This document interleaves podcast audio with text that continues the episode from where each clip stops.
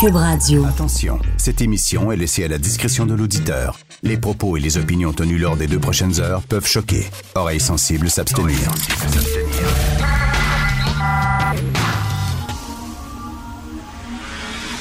Martino.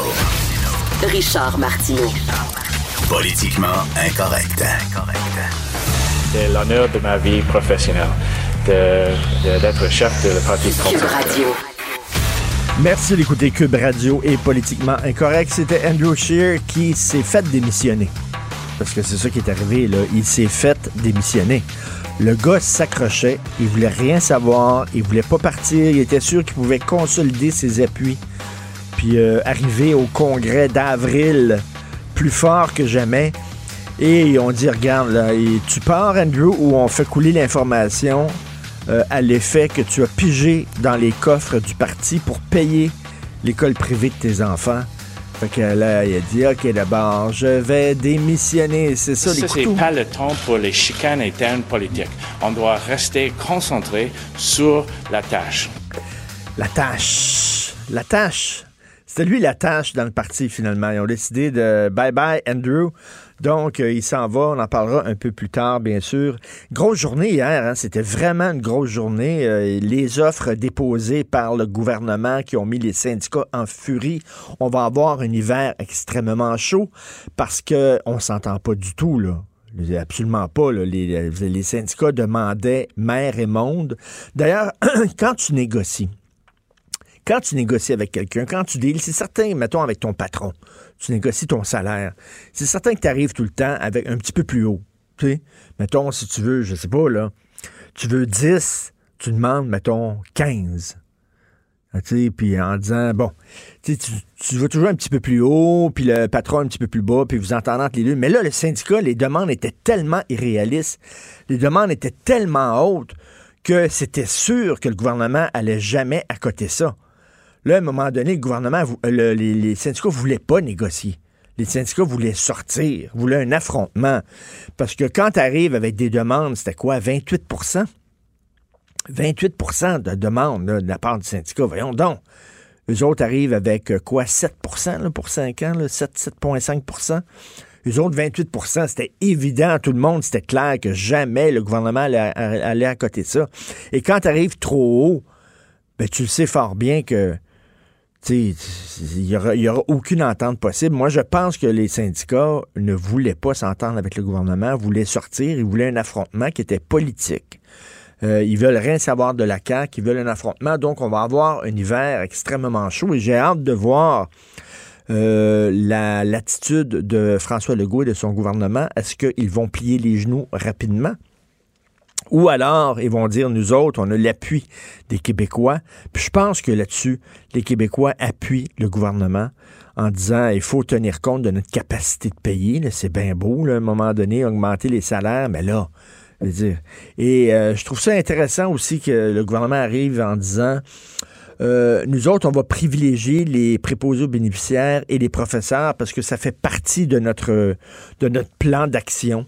Euh, on veut mettre justement l'accent sur euh, des soins aux malades et euh, l'éducation. Euh, c'est vraiment nos deux chevaux de bataille. Donc, on va proposer pour ces gens-là de plus fortes augmentations. Mais en tout cas, bref, la chicane est pognée. C'est certain qu'on va avoir un hiver chaud. Hier aussi, c'était la loi 21 qui a été maintenue.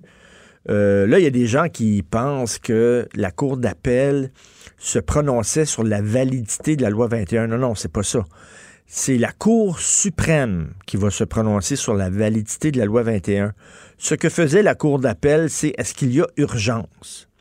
Est-ce que la situation est tellement urgente qu'en attendant que la Cour suprême se prononce, euh, on va suspendre la loi? En attendant que qu'on sache si elle est validée ou invalidée par la Cour suprême. Par exemple, c'est on fait ça.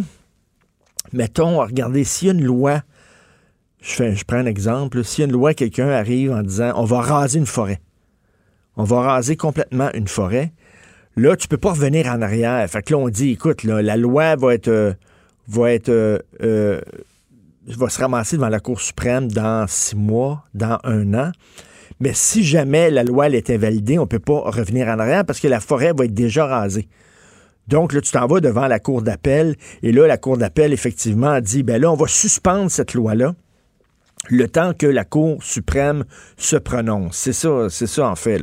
Et, et, puis là, finalement, ils ont décidé qu'il n'y avait pas d'urgence. Il n'y a aucune urgence pour la loi 21. Donc, la Cour suprême va se prononcer là-dessus. Et là, il y a M. Mustapha Farok du Conseil national des musulmans canadiens, évidemment, qui était fâché parce que la loi est maintenue. Lui était fâché et il a dit, nous examinons maintenant nos, options. Nous défendrons toujours la protection des droits des Québécois. Alors, le Conseil national des musulmans canadiens veut défendre les droits des Québécois et c'est pour ça qu'ils s'en prennent à la loi 21.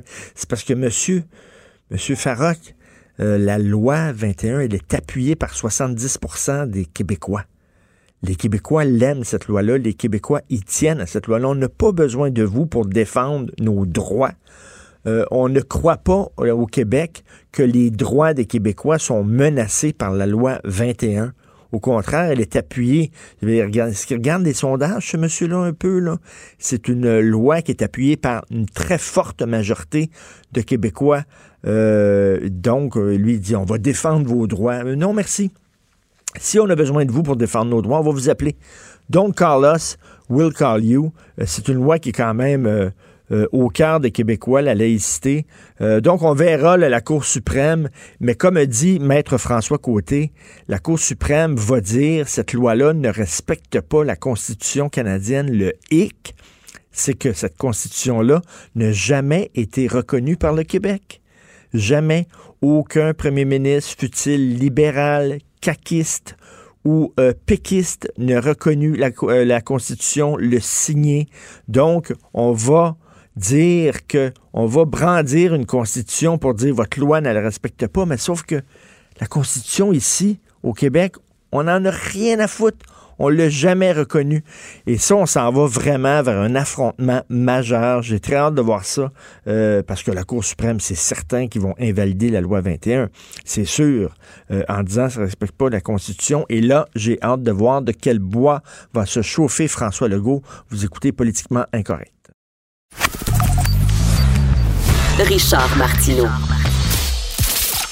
Politiquement incorrect. Cube Radio. Alors, nous parlons d'économie et d'argent avec le chroniqueur économique Michel Girard, qu'on peut lire dans la section argent du Journal de Montréal, Journal de Québec. Salut, Michel. Bonjour, Richard. Écoute, le yab est au vache entre les employés de l'État et le gouvernement. Ben oui, mais avec raison. Qu'est-ce que tu veux? Je trouve ça tellement insultant, l'offre qu'a déposée Christian Dubé hier, le, le, le, président du Conseil du Trésor. Alors, il a déposé une offre pour les cinq prochaines années totale, euh, une augmentation de 7 Ça, pourquoi je suis, euh, en fait, je suis, je trouve ça épouvantable d'avoir euh, offert ce, ce, cette hausse ridicule que je trouve. C'est parce que depuis plusieurs mois, le premier ministre lui-même, François Legault, a dit que on, en fait, il, avise les employés que, que, que la hausse qu'on pourrait leur accorder, ce sera l'équivalent de l'inflation à hauteur de 2% 2,2% pour les prochaines années, euh, selon évidemment ce que sera le, vrai chiffre.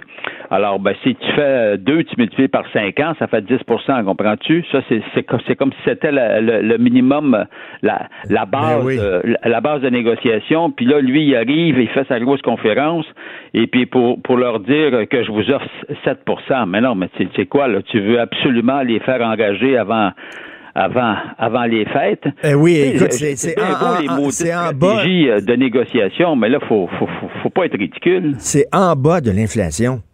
Ben oui, mais, mais c'est parce que c'est choquant. Ce que je veux dire, c'est je me mets à la place des employés. Là. Euh, c'est sûr qu'il y a un écart entre ce qu'ils peuvent demander euh, initialement versus ce qu'ils vont obtenir en bout de ligne. Mais là, c'est de voir que le gouvernement, il, commence, il commence par les, par, essayer de leur donner un coup de masse sur la tête, puis les, frustrer, puis les, choquer. As-tu pensé là, les ils sont 500 000, hein? C'est pas compliqué là. As-tu pensé ces 500 000 personnes là, ce que ça va donner comme rayonnement pendant le temps des fêtes quand ils vont rencontrer la parenté, etc. Comment, comment on va discuter, comprends-tu, de, de ça et, et, qui vont faire part à toute leur famille des frustrations? Avec raison. Alors, je trouve ça insultant. Mais, mais d'un côté, tu as le gouvernement qui offre trop peu, et de l'autre côté, tu avais les syndicats, qu'il faut le dire, offraient, euh, euh, c'est-à-dire demandaient beaucoup trop. Non, mais, mais, mais, mais ça, Richard, c'est le jeu, comprends-tu? Non, je comprends. Euh, ce que, je veux dire, du côté, du, du, côté des syndicats, des employés, bon, ils ont calculé, en tout cas, c'est euh, Dubé qui, qui, a calculé ça, M. Dubé, il a calculé, bon, que les, sur cinq ans, la, la, la hausse totale équivalait à peu près à 28% Alors, c'est sûr, c'est sûr que jamais le gouvernement peut, peut même pas se permettre, peut même pas y penser, comprends-tu? C'est terrible. Mais mais de là à offrir, comprends-tu, euh, 7% en fait, ce, que, je trouve d'insultant, c'est de voir que son offre initiale est inférieure à ce qu'il avait dit. Lui-même, il avait parlé de l'inflation, puis on parle, puis, à maintes reprises, le, ministre des Finances, quand il fait référence à l'inflation, on parle toujours d'un minimum de 2 au fil, au, fil des, des, cinq prochaines années par année. Alors, tu comprends-tu?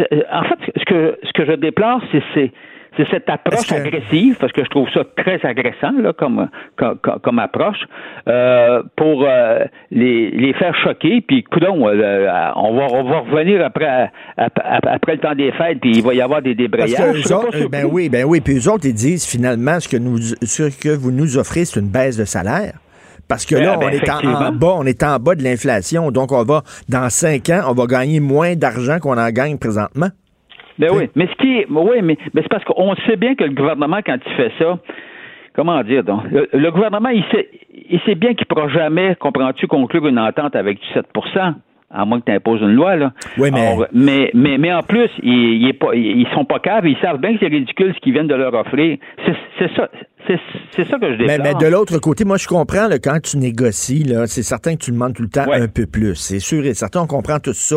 Mais le, gouvernement, le, syndicat demandait beaucoup trop. Eux autres aussi, là, ils voulaient pas négocier. Ils savaient fort bien que le gouvernement jamais, jamais allait à côté leur offre.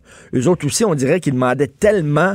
Euh, écoute, on parlait de 21 raison. Le 28 là, qui a ben été euh, déterminé, alors c'est. c'est Remarque, ça ne veut pas dire que c'est pas mérité. Le problème, c'est qu'on n'en a pas les moyens.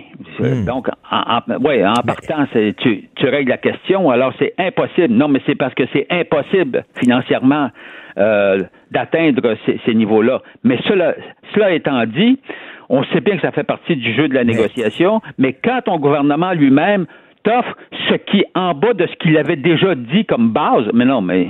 Puis en plus, c'était quand même assez ironique de voir M. Dubé hier, alors qu'on sait que c'est un privilégié de l'État. Hein? C'est quelqu'un qui est parti là, avec un, boni de séparation assez juteux de la caisse de dépôt. De, de faire une offre comme ça, c'était un peu savoureux, mettons. Ben, c'est-à-dire que c'est encore plus choquant ben oui. pour pour euh, les représentants syndicaux qui voient l'offre qui est, qui est déposée et puis les syndiqués qui voient voyons donc non mais c'est parce que c'est ça c'est comme si on te disait ben voici euh, voici, euh, je vous ridiculise de cette ben façon-là. Écoute, Québec, ça, j'en reviens pas.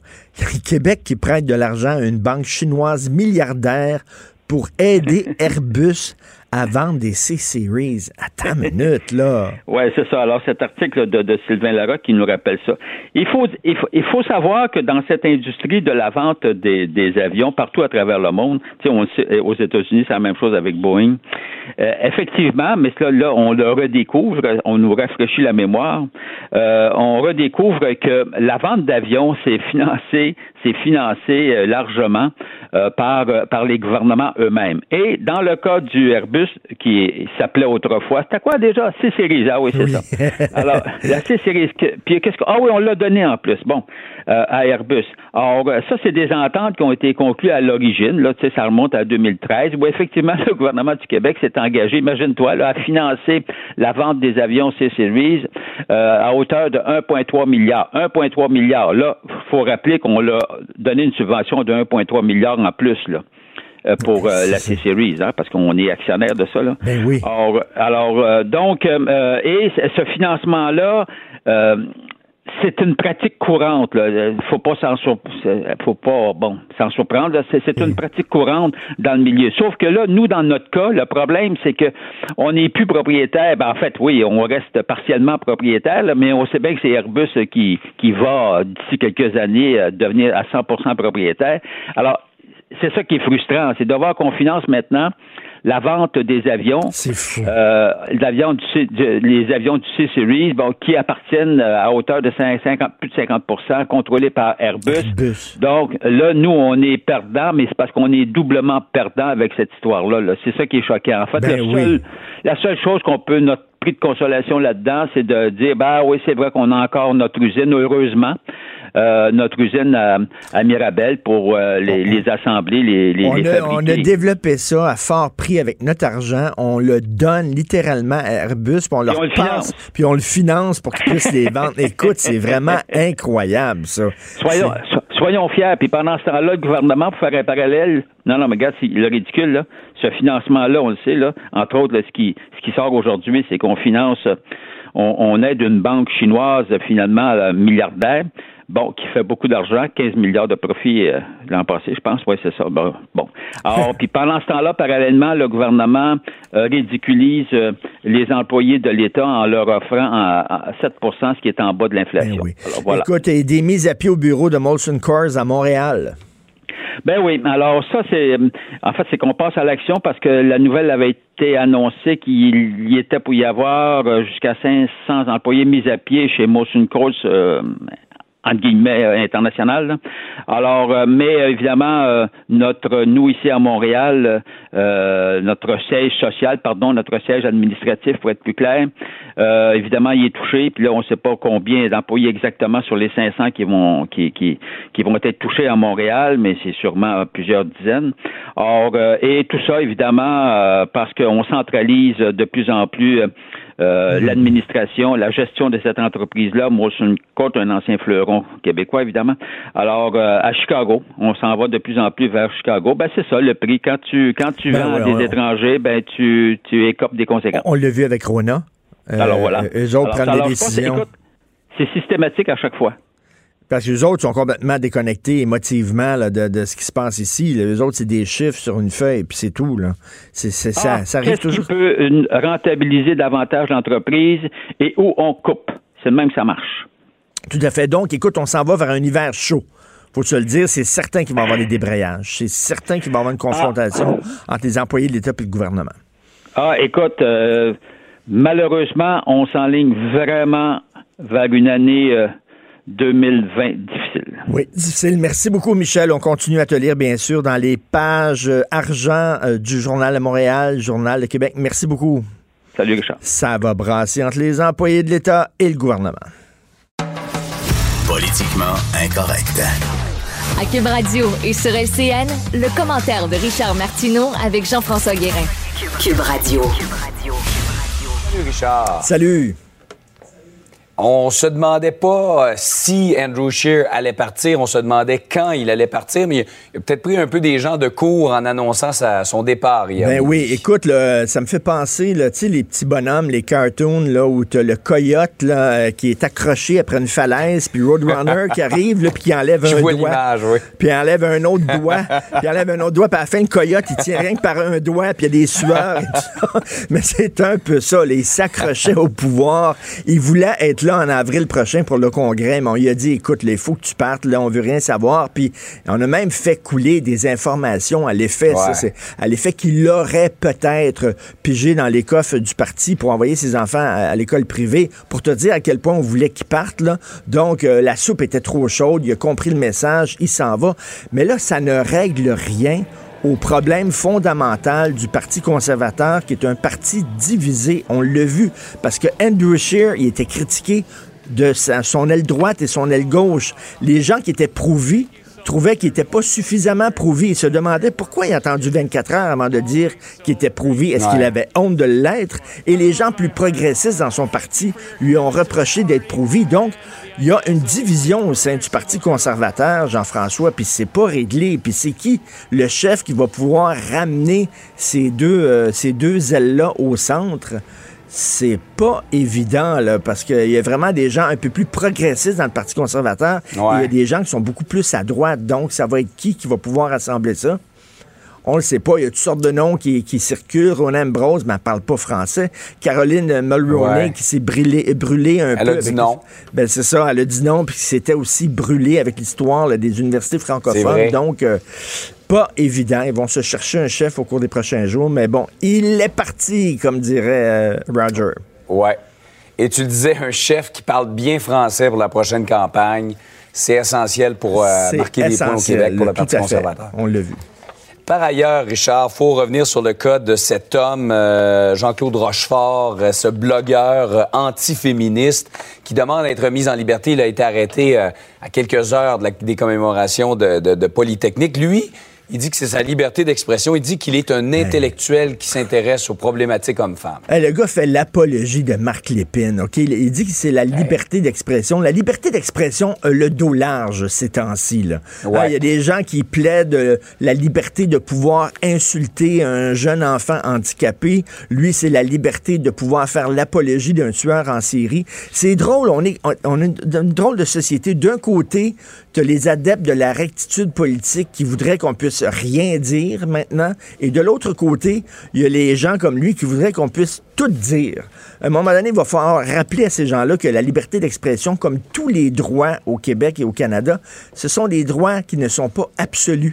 C'est encadré on n'a pas le droit de tout dire. C'est pas vrai qu'on a une liberté d'expression encadrée. Tu n'as pas le droit de faire l'apologie d'un tueur en série. Tu n'as pas le droit de prononcer des discours haineux. Euh, à un moment donné, de toujours brandir la liberté d'expression. faut avoir du front tout le tour de la tête.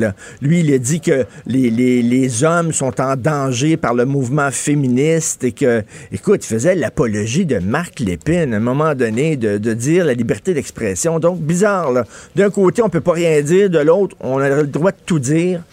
La vérité est un peu entre les deux. Il faudrait peut-être rappeler ça. Là, ce n'est pas un droit absolu.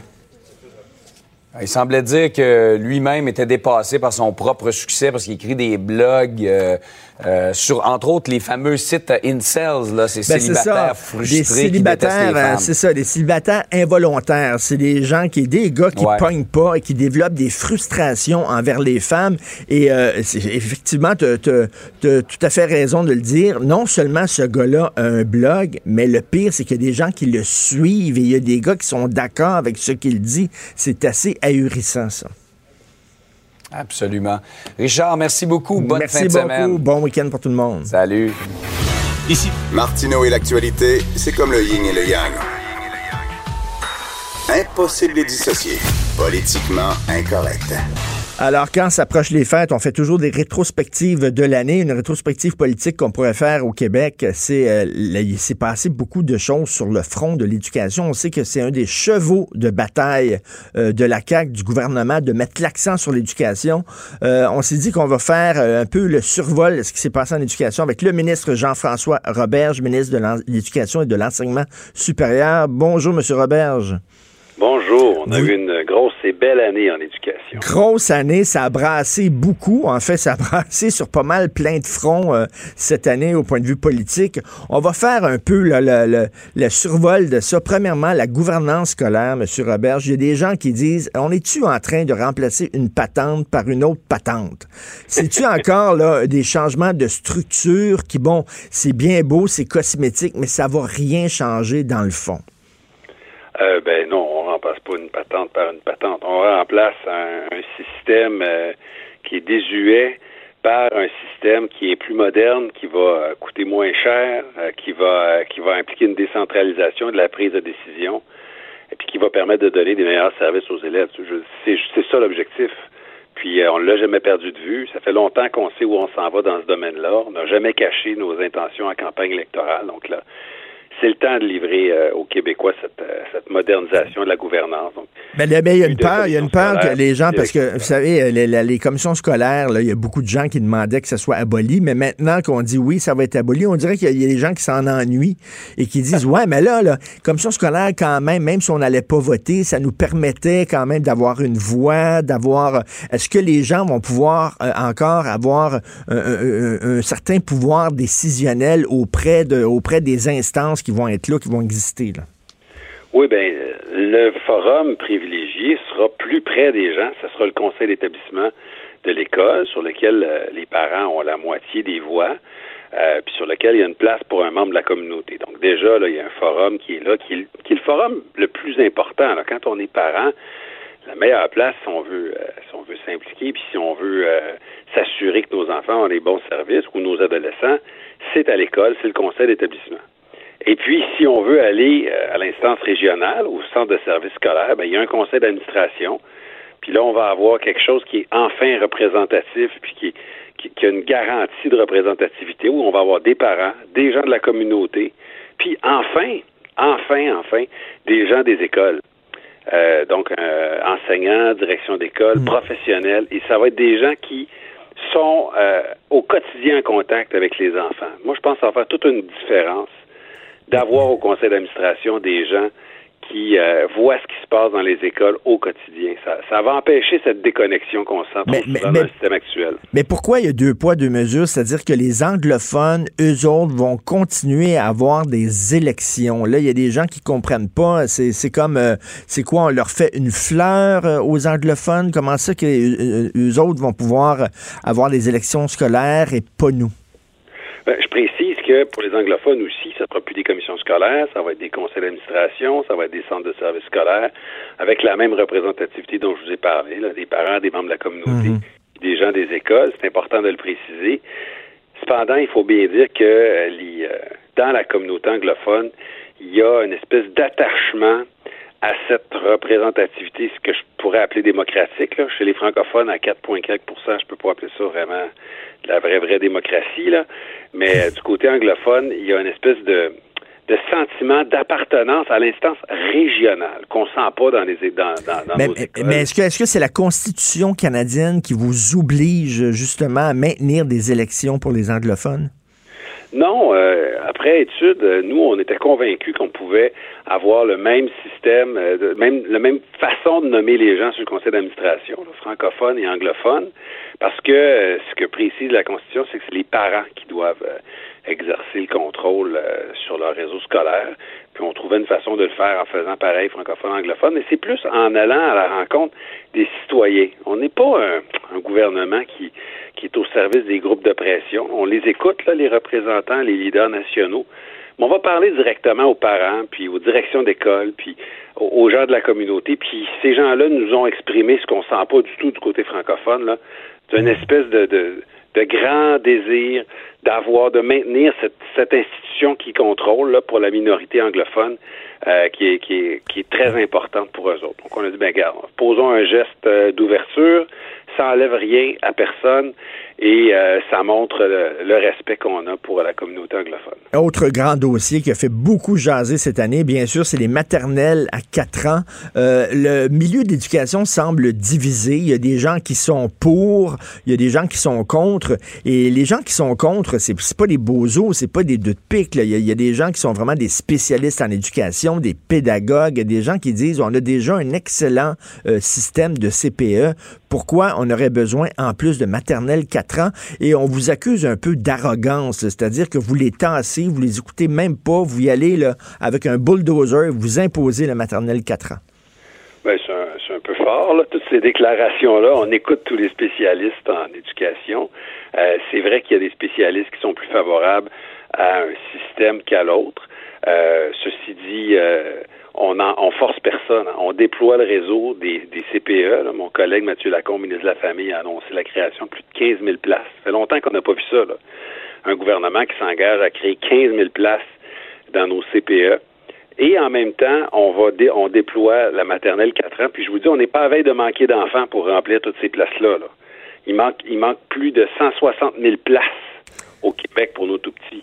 Donc, euh, tout le monde là, court après des places, sont sur des listes d'attente. Euh, moi, je me souviens quand mon épouse était enceinte, je pense qu'elle venait juste de faire son test de grossesse, puis on l'inscrivait sur une liste d'attente. D'offrir ce choix en deux services de qualité ne peut pas faire de perdant. On est sûr de gagner avec ça. Puis, c'est quelque chose qui est validé. Et puis quand on les ouvre les places, les parents s'inscrivent. Alors, nonobstant là, ce que ce que disent des, certains spécialistes, des groupes de pression puis des lobbies, euh, on a ouvert plus de 260 places de plus là, cette année, 260 ben, classes, je veux dire, et les parents s'inscrivent. Il y a plus que 7000 familles qui ont fait le choix. Elle est optionnelle, la maternelle 4 ans. Mais il y, a des gens qui disent, euh, ils, voient pas ce qu'on, ce qu'on, qu'est-ce qu'on va apprendre aux enfants dans une maternelle 4 ans qu'on n'apprend pas déjà dans notre réseau de CPE. Quelle sera la différence entre les deux? Bien, quand on dit qu'on veut laisser le choix, c'est que ce sont deux services qui sont différents. En maternelle 4 ans, il y a euh, un enseignant, la plupart du temps, une enseignante qui a son bac en éducation de 4 ans, qui est assistée d'une éducatrice. Moi, je pense que c'est, j'appelle ça mon duo de feu, qu'on peut retrouver nulle part ailleurs. Euh, des considérations de développement de l'enfance, des considérations pédagogiques et des spécialistes en la petite enfance ensemble dans la même classe, épaulés par une équipe de spécialistes qu'on peut retrouver juste à l'école, orthophonistes, orthopédagogues, tout ça. Euh, si votre enfant, au fil des années, on découvre qu'il y a une difficulté ou pendant l'année scolaire, ben, il, y a un, spécialiste qui est là, puis qui va pouvoir le suivre sur plus qu'une année. Ça empêche aussi le bris de service entre le 4 ans et le 5 ans. Et justement, on va, on va arriver là, début 2020 avec enfin un programme de deux ans du cycle préscolaire au primaire, dans le fond, on dit première année, deuxième année, troisième année, mais le programme est fait en trois cycles de deux ans. Puis au préscolaire, on va avoir un cycle d'apprentissage avec la motricité, la motricité fine, la socialisation, euh, le, début de l'apprentissage des lettres. On va permettre à, tous les jeunes de, se développer d'une façon qui va les amener à, à arriver en première année en étant plus près que jamais. Mais, mais sur, sur papier, ça a l'air très intéressant, mais là, les craintes des contribuables, c'est que ça va coûter combien, ce système-là? -là, est ce que chaque classe de maternelle 4 ans, est-ce qu'on va buster le budget, là, puis ça va être incroyable, ça va coûter super cher? Non, non, je veux juste dire que c'est pas juste sur papier que c'est formidable. Quand j'en ai visité pas mal des maternelles 4 ans, puis... Euh, les enseignants, les éducatrices, les parents sont contents des services qui se passent. Ensuite, il faut faire attention. Beaucoup de gens qui ont dit ah ben là, ça coûte trop cher à construire une classe de maternelle 4 ans. Il faut faire attention. En septembre prochain, on rajoute 350 classes. On en ajoute 350 de plus. On va atteindre le seuil de 1000 classes de maternelle 4 ans en septembre 2020.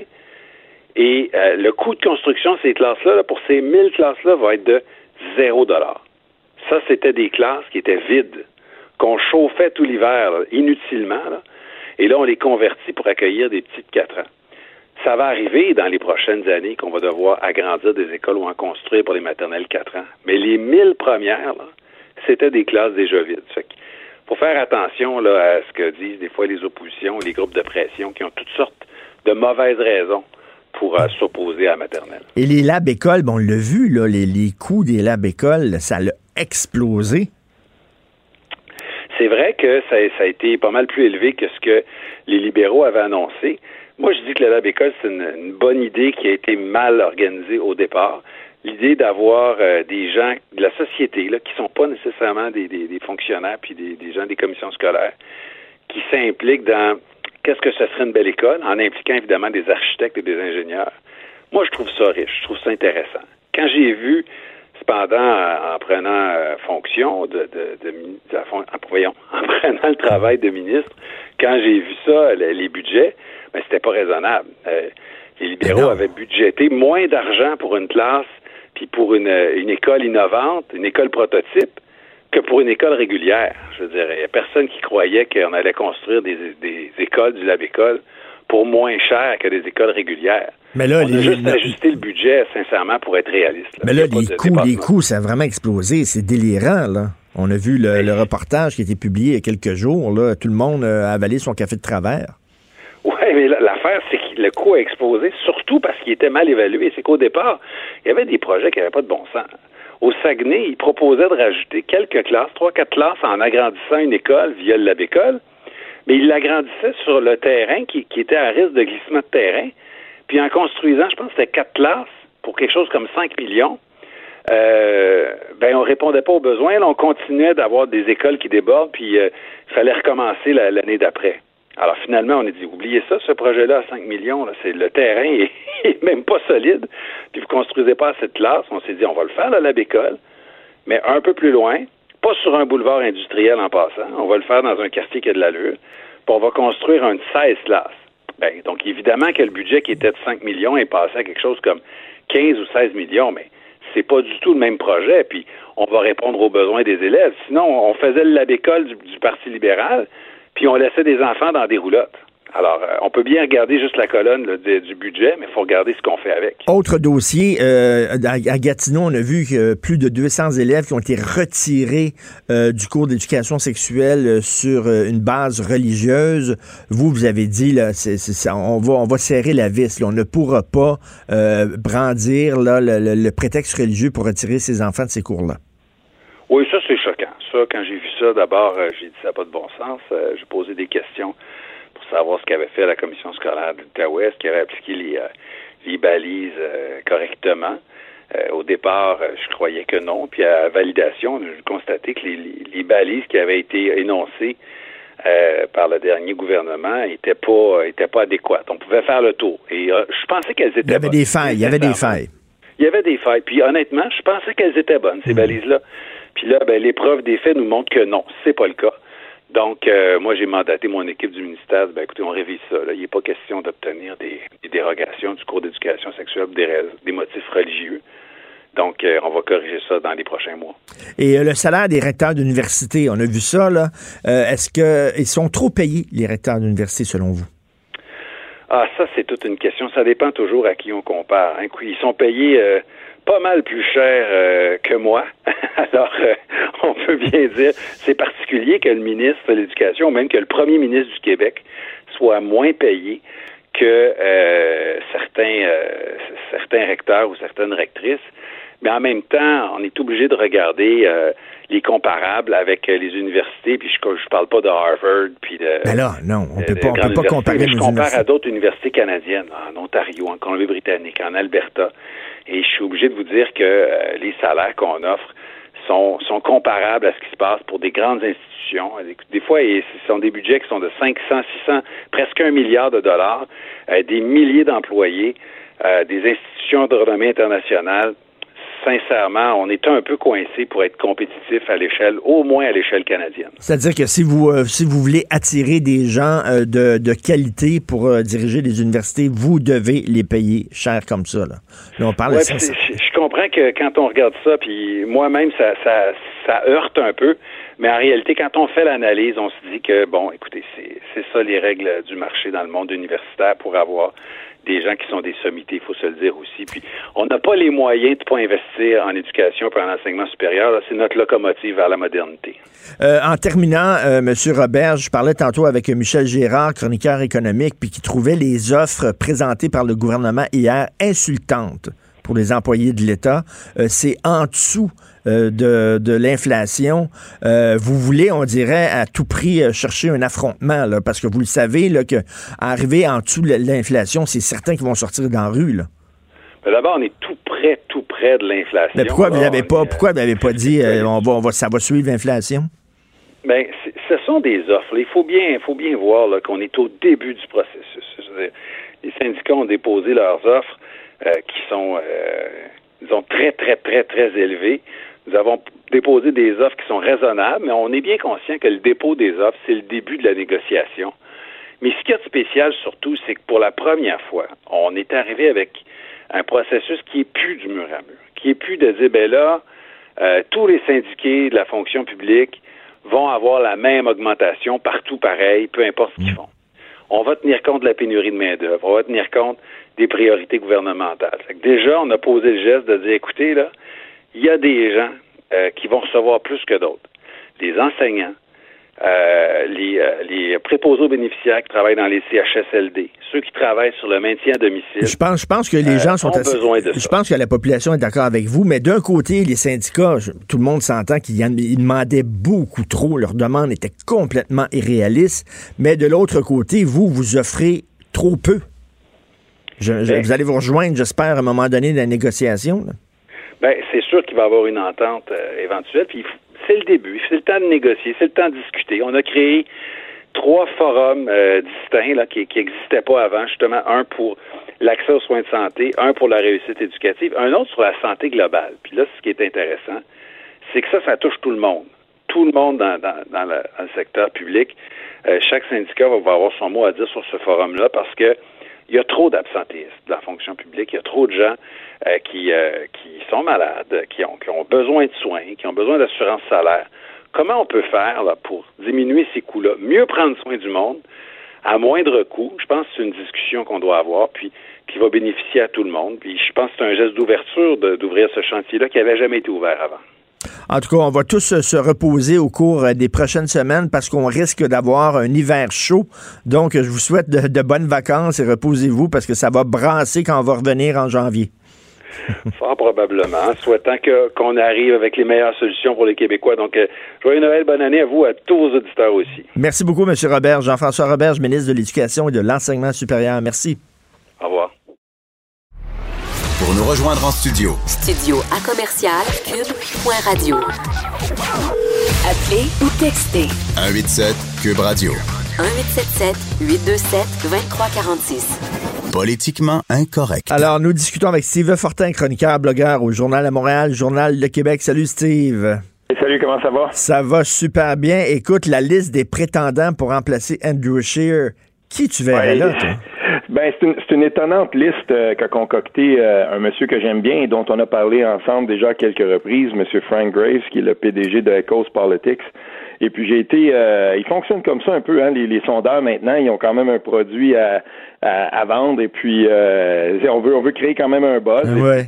Euh, là, il a dit, ben écoutez, euh, soumettez-moi vos listes des, des, prétendants potentiels. Je vais retenir ceux qui sont les plus pertinents. On va, on va faire un grand sondage là-dessus. Et là, ben il a procédé, puis il annonce qu'en fin de semaine, il va avoir des résultats étonnants par rapport à ceux qui ont des chances. Et j'ai, quand j'ai pris le temps de regarder la liste, il y a des noms là-dedans qui m'ont qui m'ont surpris. Il y a quand même une douzaine, une quinzaine de noms là-dedans. Bien entendu, on voit ceux, euh, on voit les, les, prétendants principaux, le Ron Ambrose, euh, John Baird, euh, tout ça. Le Stephen Blaney aussi, c'est, quelqu'un qui a une, bonne réputation. On parle beaucoup aussi de Caroline Maroney, bien entendu. On dit que cette personne-là pourrait faire mal au, au, Parti fédéral. Je pense qu'elle pas. Je pense qu'elle a dit que ça ne l'intéressait pas. Oui, ben c'est ça. C'est que là, dans cette liste-là, il y en a là-dedans qui se sont tout de suite, qui ont, qui ont tout de suite fait savoir, ben nous, on, on, est, moi, moi, je suis pas intéressé. C'est Maxime Bernier, il est sa liste, mais on, on a bien vu que Maxime Bernier veut pas rejouer dans, dans, ben dans là, puis il ira pas là. Mais il y a un nom là-dedans, moi, qui m'a qui m'a semblé quand même assez euh, assez intriguant, c'est celui de Philippe Couillard. Puis effectivement, donc euh, j'ai envoyé un message à, un contact que, que, que j'estime et puis euh, qui est au Parti conservateur du Canada. Puis je lui ai dit c'est drôle que ce nom-là se retrouve là. Puis euh, apparemment qu'il y a, il y, a, y a des gens quand même qui ont un appétit, il y a des conservateurs au Québec qui ont un appétit pour au moins euh, tu sais aller tester l'eau, aller voir bon ben qu'est-ce que Philippe Couillard pourrait bien penser de ça. Puis on a l'impression que le Parti libéral du Québec a très mal servi par Philippe Couillard et que on m'a dit, ben écoutez, qu'est-ce que qu'est-ce que tu voulais qu'il fasse euh, suivre Jean Charest, puis dans l'état où était le, Parti euh, libéral à ce moment-là et tout ça. Puis, euh, tu sais, c'est aussi c'est un qui avait la politique dans le sang. J'ai trouvé quand même intéressant qu'on qu'on soumette son nom. et une dernière. moi, j'ai entendu, j'ai entendu le nom de Jean Charest. Oui, mais là, là dans ce cas-là, euh, il s'est pas retrouvé sur la liste de, du sondage. Et euh, je doute, moi, la façon dont il a quitté à l'époque euh, la, politique fédérale, c'était pas chic, tu sais.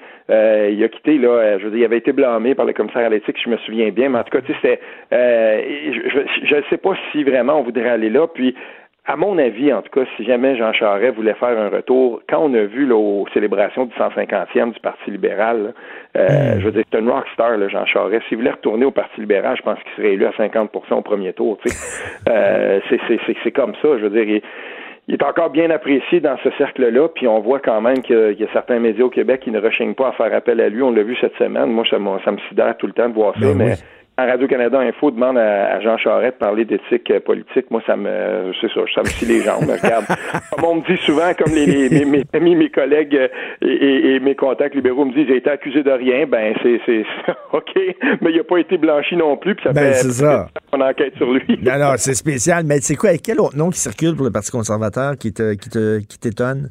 Ben, garde, il y en a un aussi qu'on voit souvent. Il y avait, il a déjà été candidat Michael Chung. Euh, je vois Jason Kenney, même s'il euh, est, en, il est en Alberta, tout ça, mais c'est sûr que son nom à lui revient. James Moore, qui avait été très connu et très apprécié dans la région de la capitale nationale, à Ottawa, euh, ça, c'est un politicien aussi. il est bilingue et tout ça, parce que il y a une chose qu'on dit. Bernard Lard aussi. Pardon? Bernard Lard aussi. Euh, oui, mais là, lui, il était pas, il a pas fait cette liste-là, mais tout à fait. C'est quelqu'un, c'est quelqu'un euh, qui, qui sera certainement sollicité. Et euh, bien entendu aussi Brian Pallister qui, qui fait la pluie et le beau temps en ce moment au Manitoba, puis qui, qui arrête pas là, de, de, de, de narguer les Québécois avec la loi 21. Ben son nom se retrouve là aussi. En gros, là, euh, quand, ce que je lis, moi, des journaux du Canada anglais par rapport à ça, parce que ça a fait couler beaucoup d'encre, et les gens disent, et les, les, euh, les, analystes disent ceci. Le prochain, il y a des gens qui disent que le prochain chef devra avoir une pogne, puis un, espèce de, de tu sais, on veut pas un autre chef qui est un peu gris, là, qui est un peu mm-hmm. beige. On veut, on veut quelqu'un qui va être capable de brasser à la cage. Puis c'est pour ça que Frank Graves a inclus Fate Goldie dans son dans son sondage. Ça m'a, je me suis dit, mais voyons donc, une, conspiration, euh, une conspirationniste, ben tout ça. Mais d'un autre côté, c'est pas bête parce que regarde de l'autre côté de la frontière, regarde Boris Johnson qui vient de remporter, mais tu sais, je veux dire, il a, balayé la, Grande-Bretagne, puis il va y aller. Tu sais, et, et de, cette façon-là, quand on regarde ce qui se passe, c'est peut-être pas si fou que ça. On peut mettre n'importe quel nom dans le fond, dans le chapeau, puis on sait pas ce qui va ressortir. Mais moi, moi j'espère qu'ils vont avoir un chef qui vit en 2019, puis pour démontrer que tu peux être conservateur, puis être aussi à gogo, à être de ton temps, parce que là, on a eu deux monsieur Playmobil. On a eu deux personnages Playmobil avec Andrew Shear, puis avec, avec le balai dans le cul, là, puis qui avait l'air de deux marguillés. Là. Ça prendrait quelqu'un d'un peu plus un peu plus moderne, un peu plus soignant. Là. Ben, en tout cas, on verra s'ils sont capables de, trouver ça. Il y a Doug Ford sur la liste. En tout cas, euh, déjà ça, ça peut, euh, ça pourrait peut-être en faire, euh, en, faire titiller quelques-uns. Vincent Goudzo. Vincent Goudzo. Il y a des gens qui, qui disent qu'il pourrait se lancer? ça, ça, ça serait, ça, ça serait vraiment, ça serait vraiment wow. Mais là, c'est un long shot.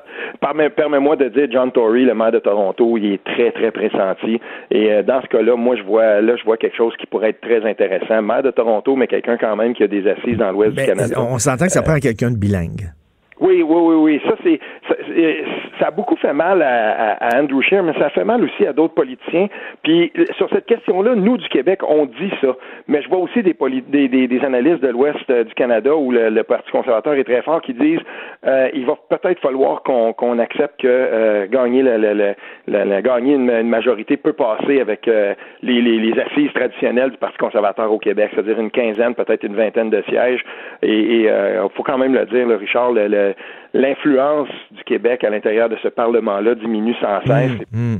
Euh, les, gens maintenant, c'est plus it's not a gimme comme on dit en anglais, c'est plus euh, automatique qu'il faut absolument que tu passes par le Québec pour mmh. gagner une majorité. Tu peux t'en passer, puis ça, le mot, euh, le, mot, je veux dire, il se passe là dans le Canada anglais. Écoute, tu veux parler des médias sociaux? La meilleure façon de foutre le bordel sur tes réseaux sociaux, Richard, et, euh, j'ai, j'ai, fait l'expérience parce que j'ai été comme complètement enseveli. Ah oui. Euh, j'ai, j'ai une de, j'ai une de, une collègue là, tu sais, qui, euh, qui envoie un, un espèce de mème là, qui était que je trouvais super drôle, là, tu sais, qui expliquait bon ben voici ça c'est une tourtière, puis ça c'est un pâté à viande. puis là, tu sais, puis là moi je disais bon ben les gens qui appellent la, la, la, tourtière, qui donnent le nom au pâté à viande, qui appellent ça une tourtière, ben voilà, vous êtes de mauvaise foi, puis c'était, c'était drôle dans le fond, moi, je voulais ça ludique. Écoute, sans faire ça dans le temps des fêtes. Puis là, je me suis il y a plein de gens qui vont raconter des anecdotes comme ça, là. Puis où que tu sois au Québec, à un moment donné, il y a quelqu'un qui va avoir une opinion par rapport à ça, puis qui va dire, ben, oh, attends un peu, là, nous, on vient du lac Saint-Jean, puis on va appeler ça comme ça, puis euh, ma grand-mère avait telle recette. Et, et, ça a tellement, ça a tellement là, euh, explosé cette affaire-là qu'il y a un des, il y a un des contacts qui a, qui, qui, a, qui a pris une photo de la recette que sa mère et sa grand-mère avaient transmis, tout ça. Il met ça là. Et là, les gens commençaient à dire, ben, euh, ouais, mais il, il a l'air d'avoir les, les, prochaines étapes décrites à l'endos de ça, là, tu sais. Puis là, les gens voulaient la recette. Écoute, ça, ça me fait rire parce que ça nous rappelle une chose, c'est que on est encore quand même ancré dans nos traditions. Oui. Et, et ça, euh, j'aime ça voir ça, puis j'aime ça voir que, ben oui, mais regarde, on appelle ça le cipaille, ben oui, mais c'était, il y en a, il y en a qui ont rappelé que cipaille, mais ça venait de l'anglais sea pie, comme une, une tarte de, de la mer en Ah deux ouais. Le six pailles aussi, c'est les six pâtes et tout ça. Puis là, ben, j'avais des gens qui me revenaient. L'étymologie de cette... J'ai trouvé ça absolument C'est très long, mais tu sais, drôle. c'est comme les chicanes, la chicane concernant l'origine de la poutine. Tu penses ça sur Internet, puis chaque région va dire que c'est eux autres et tout ça. Mais comme tu dis, ça montre que quand Non, non, même. non, non. Oh, attention, Richard. Là, les gens sont de mauvaise foi. La poutine, ça vient de Drummondville, puis c'est tout. Il faut, faut arrêter ça. puis quiconque va dire là, que non. Mais c'est vrai que c'est- c'est- il y a des chicanes sur le sur le, le- les tourtières et tout ça. Ça montre Oui. que nos traditions, c'est c'est important. Puis écoute, d'ailleurs, ça, ça m'amène à. euh, Qu'est-ce que tu as pensé, toi, de François Legault? Oui, c'était maladroit ce qu'il a dit sur euh, les catholiques, les Canadiens français, mais ce qu'il voulait dire, je pense, c'est qu'on est de on est de culture catholique, on est de culture judéo-chrétienne. Nos racines au Québec, c'est c'est- ça, ça, ça puise dans le catholicisme. Je pense. Est-ce qu'on a le droit de dire ça en 2019? Ben, il y a une chose que je veux dire tout de suite. J'étais un de ceux qui, a- moi, j'ai été agacé par ça, puis euh, on me l'a reproché. Tu sais, j'ai dit, ouais, mais attention. Avant toute chose, là, il faut qu'on, il faut comprendre une affaire, ok? François Legault, il est, euh, c'est pas le gars qui est le plus habile en anglais. Puis il y a aussi là, ce qu'on appelle lost in translation. Là.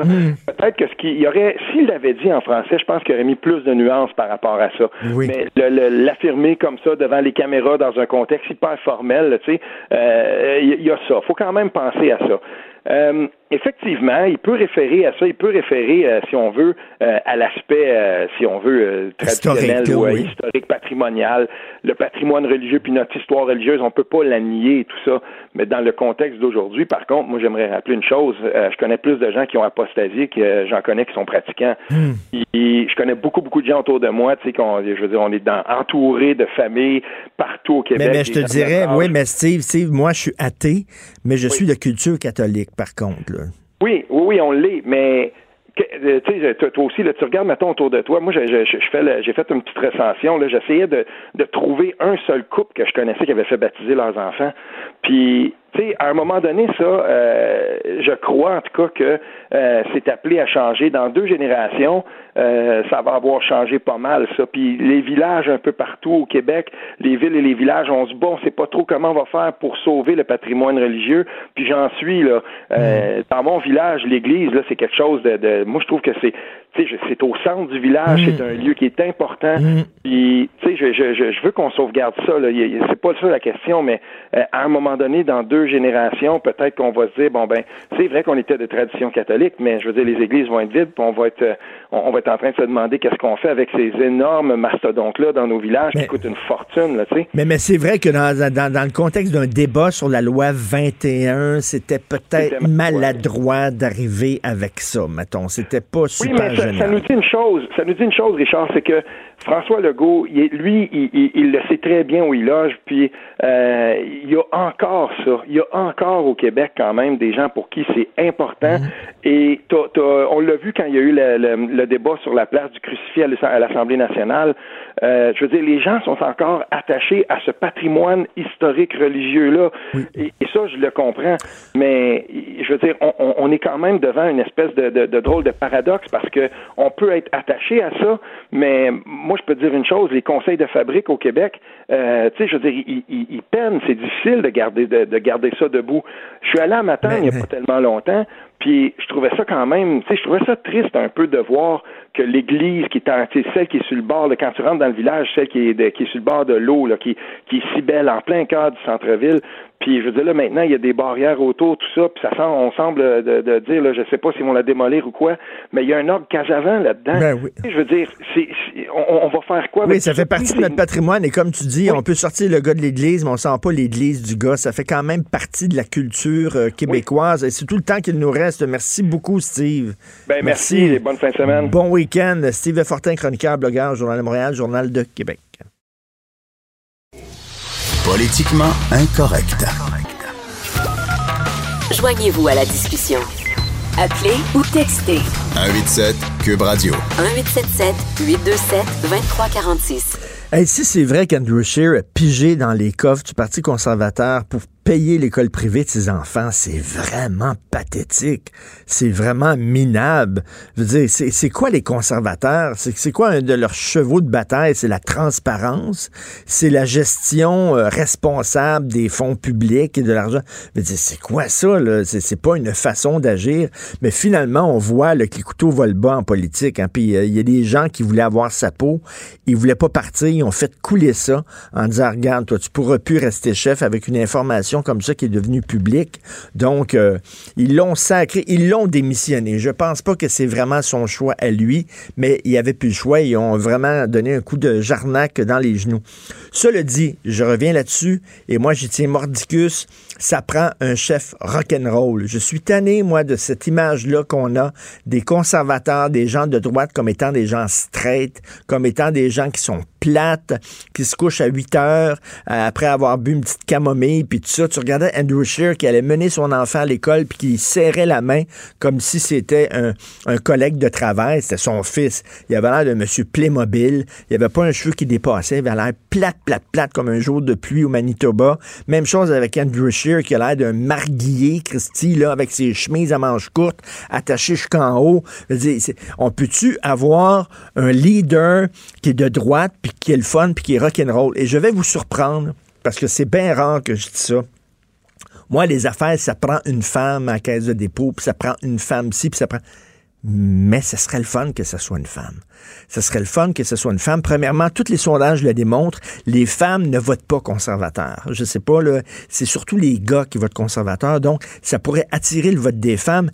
Mais ce serait le fun aussi, ça ajouterait, je sais pas, une dimension peut-être plus... Je sais que c'est un stéréotype, les femmes sont plus douce que les gars, mais c'est vrai que ce serait le fun de mettre une femme là, euh, parce qu'on associe souvent parti conservateur comme, tu sais, un parti de bonhomme, un parti de vieux mononcle, un parti de bon. Ce serait le fun de mettre une femme jeune, tripante, rock'n'roll, qui s'habille, je sais pas, en cuir, le pense, tu sais, pour montrer qu'on peut être à droite, puis être go-go, Christy, que c'est pas, pas ça, ça, ça, manque. J'espère qu'ils ne mettront pas encore quelqu'un qui a l'air avec un balai dans le cul puis qui a l'air super straight encore, maudit. Casser cette image-là du Parti conservateur super plate. Tiens, peut-être Sophie veut se présenter. Benoît Dutrisac disait ça tantôt. Il dit Ta femme devrait se présenter au Parti conservateur. My God. On pourra en parler tantôt tout de suite après. Vous écoutez Politiquement Incorrect. Martineau, franchement, même avec les cheveux gris, il reste un animateur très coloré. Politiquement incorrect. Thérapie de couple. Pourquoi est-ce que tu ne le fais pas maintenant? Thérapie de couple. Écoute, Sophie, c'est ça, du Trisac, un matin, il a dit, hey, moi, je verrais Sophie Durocher à la tête du Parti conservateur. Mais là, je lui disais, écoute, Sophie, elle est tentée par la politique. Tu m'en as déjà parlé que c'est quelque chose qui te tenterait peut-être, et je te dis tout de suite, c'est une cause de séparation. Bon, ben là, ça vient de régler le sujet. OK, merci, on pense à autre chose. Je pensais qu'on passerait 15 euh, minutes à parler de ça, mais finalement, si tu me dis que c'est une cause de divorce et que tu sais que je t'aime plus que tout au monde, euh, ben, toi et mon fils, alors si tu me dis que tu me divorces si je me présente à la chefferie du Parti conservateur. Non, non, je dis pas chefferie, là. Mettons député, là. Ouais. Mettons, tu voudrais, tu voudrais te présenter, là. Premièrement, je, je sais pas si tu serais élu. Tu es une personnalité clivante, quand même. oh, tu me fais de la peine quand tu me dis ça une, personnalité qui divise? Ben non, mais qui divise. Je veux dire, il y a la, petite clique de, de, mettons, 50 euh, personnes dans les, les médiatico-culturels. Ben, je te montrerai les courriels que je reçois, là. Je veux dire, euh, il y a plus de gens qui m'aiment que de gens qui m'aiment pas. OK, mais mettons, mettons tu voudrais te présenter, là. Oui. Mais déjà, ça, t'aimerais pas ça. Mais non, mais veux-tu bien me dire pourquoi tu serais intéressé par la politique? Mais c'est passionnant. T'as pas, pas de vie. T'as pas de vie, c'est fini, ils disent tout. Tu prends ta vie, là, puis ta main aux poubelles. Oui, mais toi, tu travailles beaucoup, puis t'as pas de vie. Fait que c'est comme pourquoi moi, je pourrais pas avoir pas de vie en politique? non, mais regarde, écoute, moi, mon, mon, mon modèle, mettons, euh, de me dire pourquoi j'irais en politique, c'est pour des idéaux, évidemment, parce que tu as des idées à défendre. Moi, quelqu'un comme Véronique Yvon, qui est allée en politique puis qui a réussi à faire un consensus euh, non partisan, par exemple pour l'aide médicale à mourir, je me dis, cette fille-là, elle peut se dire... Elle a changé quelque chose. Elle a changé quelque chose concrètement dans la vie des gens. Tu sais, je veux dire, euh, il y a des gens aujourd'hui qui peuvent dire, ben moi, mon père, ma mère, ma sœur a pu mourir dignement grâce au travail de fond de la députée Véronique Yvon. Tu sais, je veux dire, euh, par exemple, quelqu'un qui euh, dirait, ben moi, je m'en vais, je m'en vais en politique parce que je veux empêcher que des gens enlèvent des droits aux femmes, comme conserver le droit à l'avortement, conserver des- certains droits pour les femmes qui sont peut-être menacées. Ben, je veux dire, tu te lèves le matin, puis oui, peut-être que pendant quatre ans, tu as moins de temps pour ta famille et tes proches, mais tu changes concrètement quelque chose. C'est pas rien, Richard. Oui, mais est-ce que le jeu en, vaut la chandelle? C'est-à-dire que tu sacrifies ta vie personnelle pour, euh, pour le bien-être collectif. Il me semble que. Oui, mais tu sais, à un moment Ben, donné, ben- regarde, quand notre fils était tout petit, euh, tu le sais, ben, moi, j'avais, oh, je m'étais fait offrir une grosse job, pas en politique, mais je m'étais fait offrir une très, très, très grosse job dans le domaine des médias. Mm. Et j'ai beaucoup hésité jusqu'à la dernière seconde. Puis à la dernière seconde, j'ai dit non, mon fils était trop petit. Boss, boss quelque part. Oui, euh, grande, grande patronne quelque part. Bon, et, euh, et j'ai et j'ai- et j'ai dit non à la dernière minute parce que je savais que j'aurais pas de vie. Puis, tu sais, notre enfant avait un an à peu Est-ce près. que tu le regrettes? Non, pas du tout. Parce que, justement, j'ai été présente pendant ces années-là. Mais, tu sais, notre fils, il va avoir 12 ans au mois de mars. Hmm. Tu sais, à un moment donné, là, je veux dire, de toute façon, entre moi et sa PS4, des fois, je me demande s'il préfère pas sa PS4. Mais Benoît il s'il disait, voit moi, sa euh, maman... moi j'ai dit ah non ça me tente pas qu'on ait la politique puis tout ça. Puis Benoît c'est parce qu'il dit tu veux pas être second de deuxième violon tu veux pas être Monsieur du Rocher puis tout ça. Non ça n'a rien à voir avec ça. Ça n'a rien à voir c'est avec parce ça. que tu m'aimes, puis on se verrait moins. non non mais moi je- je- j'aurais aucun problème à ce que tu sois plus upfront que moi Mais non, je le sais, Richard. j'ai aucun Ça problème te dérangerait pas. Par contre, ça te rendrait la vie drôlement difficile. j'aimerais que tu vas me faire vivre moi tu penses-tu que c'est payant, la politique? Voyons donc. Tu, je ferais bien plus d'argent en restant en journalisme. Quoique, on ne sait pas combien d'années encore ça Mais va être payant d'être en pas pour Mais faire- je veux pour- juste finir, ouais. je veux juste finir là-dessus. C'est l'idée que toi, tu es commentateur politique. Ben, pas juste ça, évidemment, tu es commentateur social puis tout ça. Oui, mais tu sais, mettons que je me présente pour le Parti euh, conservateur.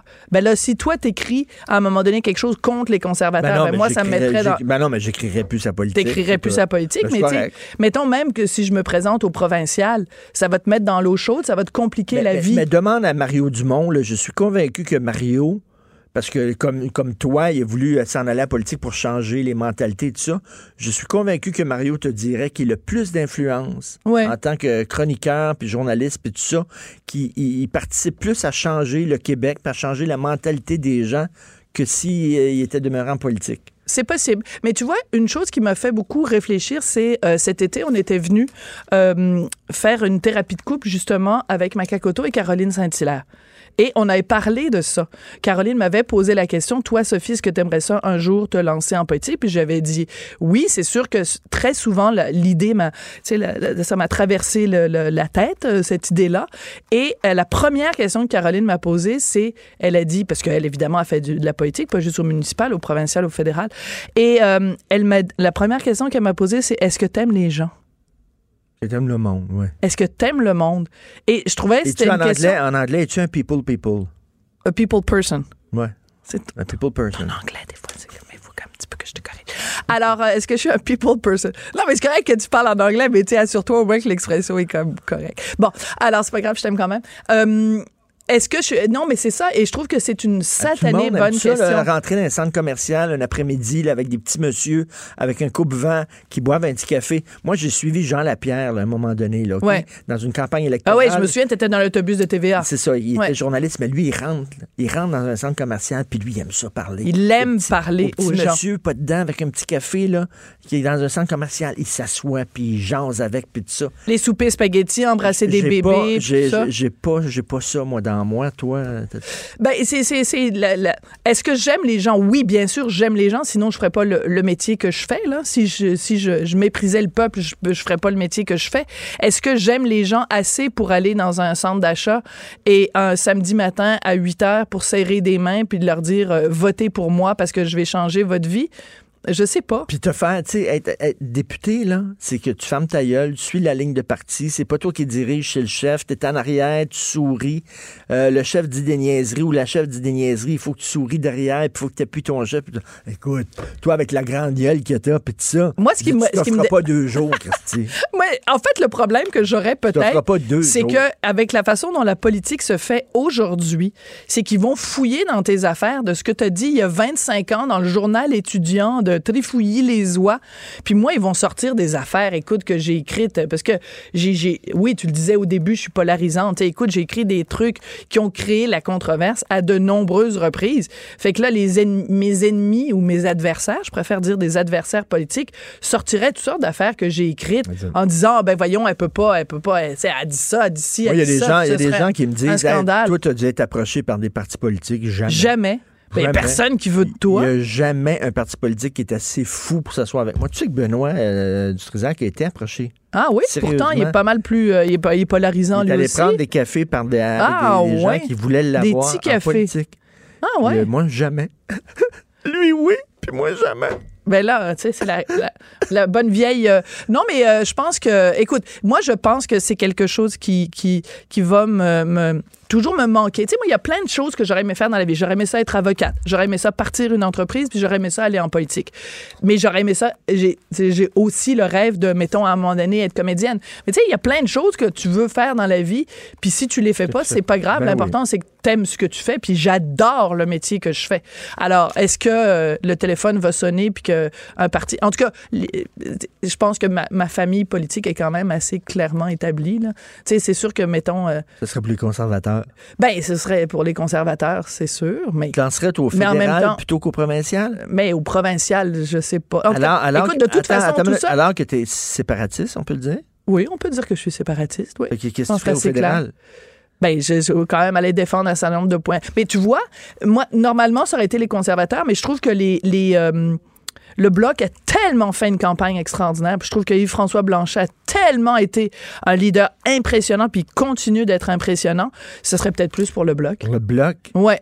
Mais là, c'est parce que la question Attends, se posait et- parce que Scheer est parti, là. Et François Blanchet nous, nous écoute peut-être, il va peut-être t'appeler après ça, pour le bloc. On sait jamais pour les prochaines élections. Écoute, tu veux parler de chicane dans le temps des fêtes? Oui, parce bon, que, bon, la dernière fois, ben, pour l'avant-dernière, on, on avait parlé, bon, de chansons de Noël, puis Noël, puis Jaillit Noël, puis tout ça. Bon, mais quand même, il y a une seule chose qu'on fait, toi et moi, pour célébrer Noël d'une façon ou d'une autre, c'est qu'on a un vieux sapin, là, un sapin artificiel. Il est beau, notre sapin. Oui, Je il est beau. hier, il est vraiment beau. Oui, il cante un petit peu à droite, là. Puis t'aimes ça, euh, t'aimes ça, toi, euh, mettre de la musique de Noël, puis on met les boules, on accroche les boules. Ben, c'est fait, toi qui aimes mettre de la musique de Noël, pas moi, là. Et là, euh, on, on se chicane tout le temps quand on met les boules de, de Noël dans le sapin, parce que moi, je trouve que t'es tout croche. Tu mets jamais les boules comme il faut, et notre fils non plus. Et on se chicane, parce que je trouve que tu mets pas les, les boules de la bonne couleur. C'est bon avec les boules, me semble. Ah, très, très drôle. C'est vraiment, là, t'es mononcle des fois, là. Mais je t'aime quand même. Bon, et là, je me, je, me rappelais ça, à quel point on chicanait quand on mettait le, décorait l'arbre de Noël. Et là, au dernier gala euh, des Oliviers, il y a un jeune humoriste, Sam Breton, qui a remporté le prix de la relève en humour. Et il vient de sortir un clip humoristique où il imagine, lui et sa blonde, en train de décorer le sapin Noël. Écoute, c'est exactement comme ça se passe chez les Durocher-Martineau, sauf que lui, il sacre énormément et que toi, tu sacres jamais. Alors, on va écouter un petit extrait. Si t'avais pas envie de faire le sapin de Noël, là, t'avais juste à me le dire. Voyons, j'ai juste mis une boule dans le sapin et puis elle n'est pas de la même couleur que l'autre. Tu ne peux pas mettre deux grosses boules, une à côté de l'autre, si tu veux que ton sapin de Noël ait une qualité visuelle acceptable. Dans les boules de Noël, c'est super simple. là. Il faut toujours qu'au minimum, tu mettes une petite entre deux grosses. Ah, comme dans les photos de famille, là, quand tu t'assois de ta mère et ta sœur. T'es con.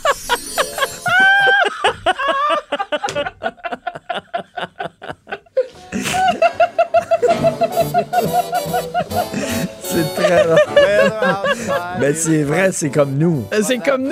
Non, non, Parce mais que- toi, toi c'est ça, là, toi, Ah, t'as non. une idée, là, il faut que tu mettes les... les, les- Non, mais tu peux pas, tu mets pas. boule à côté de non, telle mais tu mets pas boule. une rouge à côté d'une rouge. Tu mets une rouge, une bleue, une dorée, peu importe, mais tu mets pas. Toi, t'arrives dans- devant le sapin, là, tu mets comme quatre rouges. Le 4 bleu, c'est lettre. Voilà, moi, je suis obligée de passer derrière, d'enlever les bleus, de mettre une bleue à côté d'une rouge. Et la fille, dans la vidéo, elle fait exactement la même chose. Alors, il y a plusieurs règles. Il faut pas que tu mettes des couleurs pareilles l'une à côté de l'autre. faut que tu aies un équilibre entre les petites et les grosses. Et ce qui, il y a un... écrit où, ça, ces règles c'est une règle de femme. C'est une règle de Germaine. Tu connais pas ça, les règles de Germaine? Si tu écris, là, y a-tu Oui. dans, le mode d'emploi du sapin? Oui, oui, c'est le, le- le- le syndicat des germaines de Noël. C'est écrit que tu peux pas mettre des boules n'importe le- comment dans le sapin. L'esprit que ça, là, ça, ça démontre là, que. Mon Dieu, t'en perds tes souliers. Tu le feras tout seul, ton Christy de sapin. Mais c'est comme ça, que ça dis- finit. Sam Breton, il prend le sapin puis il l'envoie par la fenêtre. Non, non, mais je suis pas rien dans le fil. Là. Mais Avec l'étoile tape le plafond, C'est Calvaire. normal quand t'as pas le plafond, là. Elle veut la rejoindre sa famille, là, dans le Je fiel. ne veux pas de ce sapin-là dans ma maison. Là, là, C'est prends ta drôle. boule significative, là. Hey, qu'est-ce que tu fais On là? veut pas de sapin-là dans ta maison, mon amour. Il n'y en aura pas de sapin dans ta maison. Fais-toi en pas. À un moment donné, là. Non, non, t'en veux pas de sapin. Il n'y en aura pas de sapin. T'as pas à t'en faire avec ça. Écoute, c'est absolument Mais, hilarant. mais, mais c'est- attends- ça, ça, c'est tellement les femmes. Mais là. oui, on est comme Attends, ça. Attends une minute, Ouais. là. Attends. Là, pourquoi tu t'impliques pas? Pourquoi tu fais pas ça? Puis quand on le fait, on le fait pas comme du monde. Mais non, tu le fais pas comme du monde. Seul, Christy, foutez dans la paix. Non, mais toi, je te soupçonne de le faire tout croche, juste pour que j'arrive en disant, ben finalement, plutôt que de le faire tout croche, fais-le, je vais le faire moi-même. Je te soupçonne d'être assez machiavélique Mais, mais, mais pour dire pas rien que le faire sapin, ça. c'est tout. Les Oui. femmes, c'est tout. C'est comme, Hein, il faut que tu fasses- il faut que tu t'impliques dans telle tâche, puis on le fait, mais c'est pas comme ça qu'on fait ça. C'est pas de même qu'on fait le lavage, c'est pas de même qu'on fait le séchage, c'est pas comme ça qu'on. Ben, c'est sûr, si tu mets du blanc avec des couleurs, je vais te dire, Richard, il faut séparer le blanc des couleurs. C'est quand même la C'est pas base. comme là. ça qu'on coupe les légumes, c'est pas comme ça que.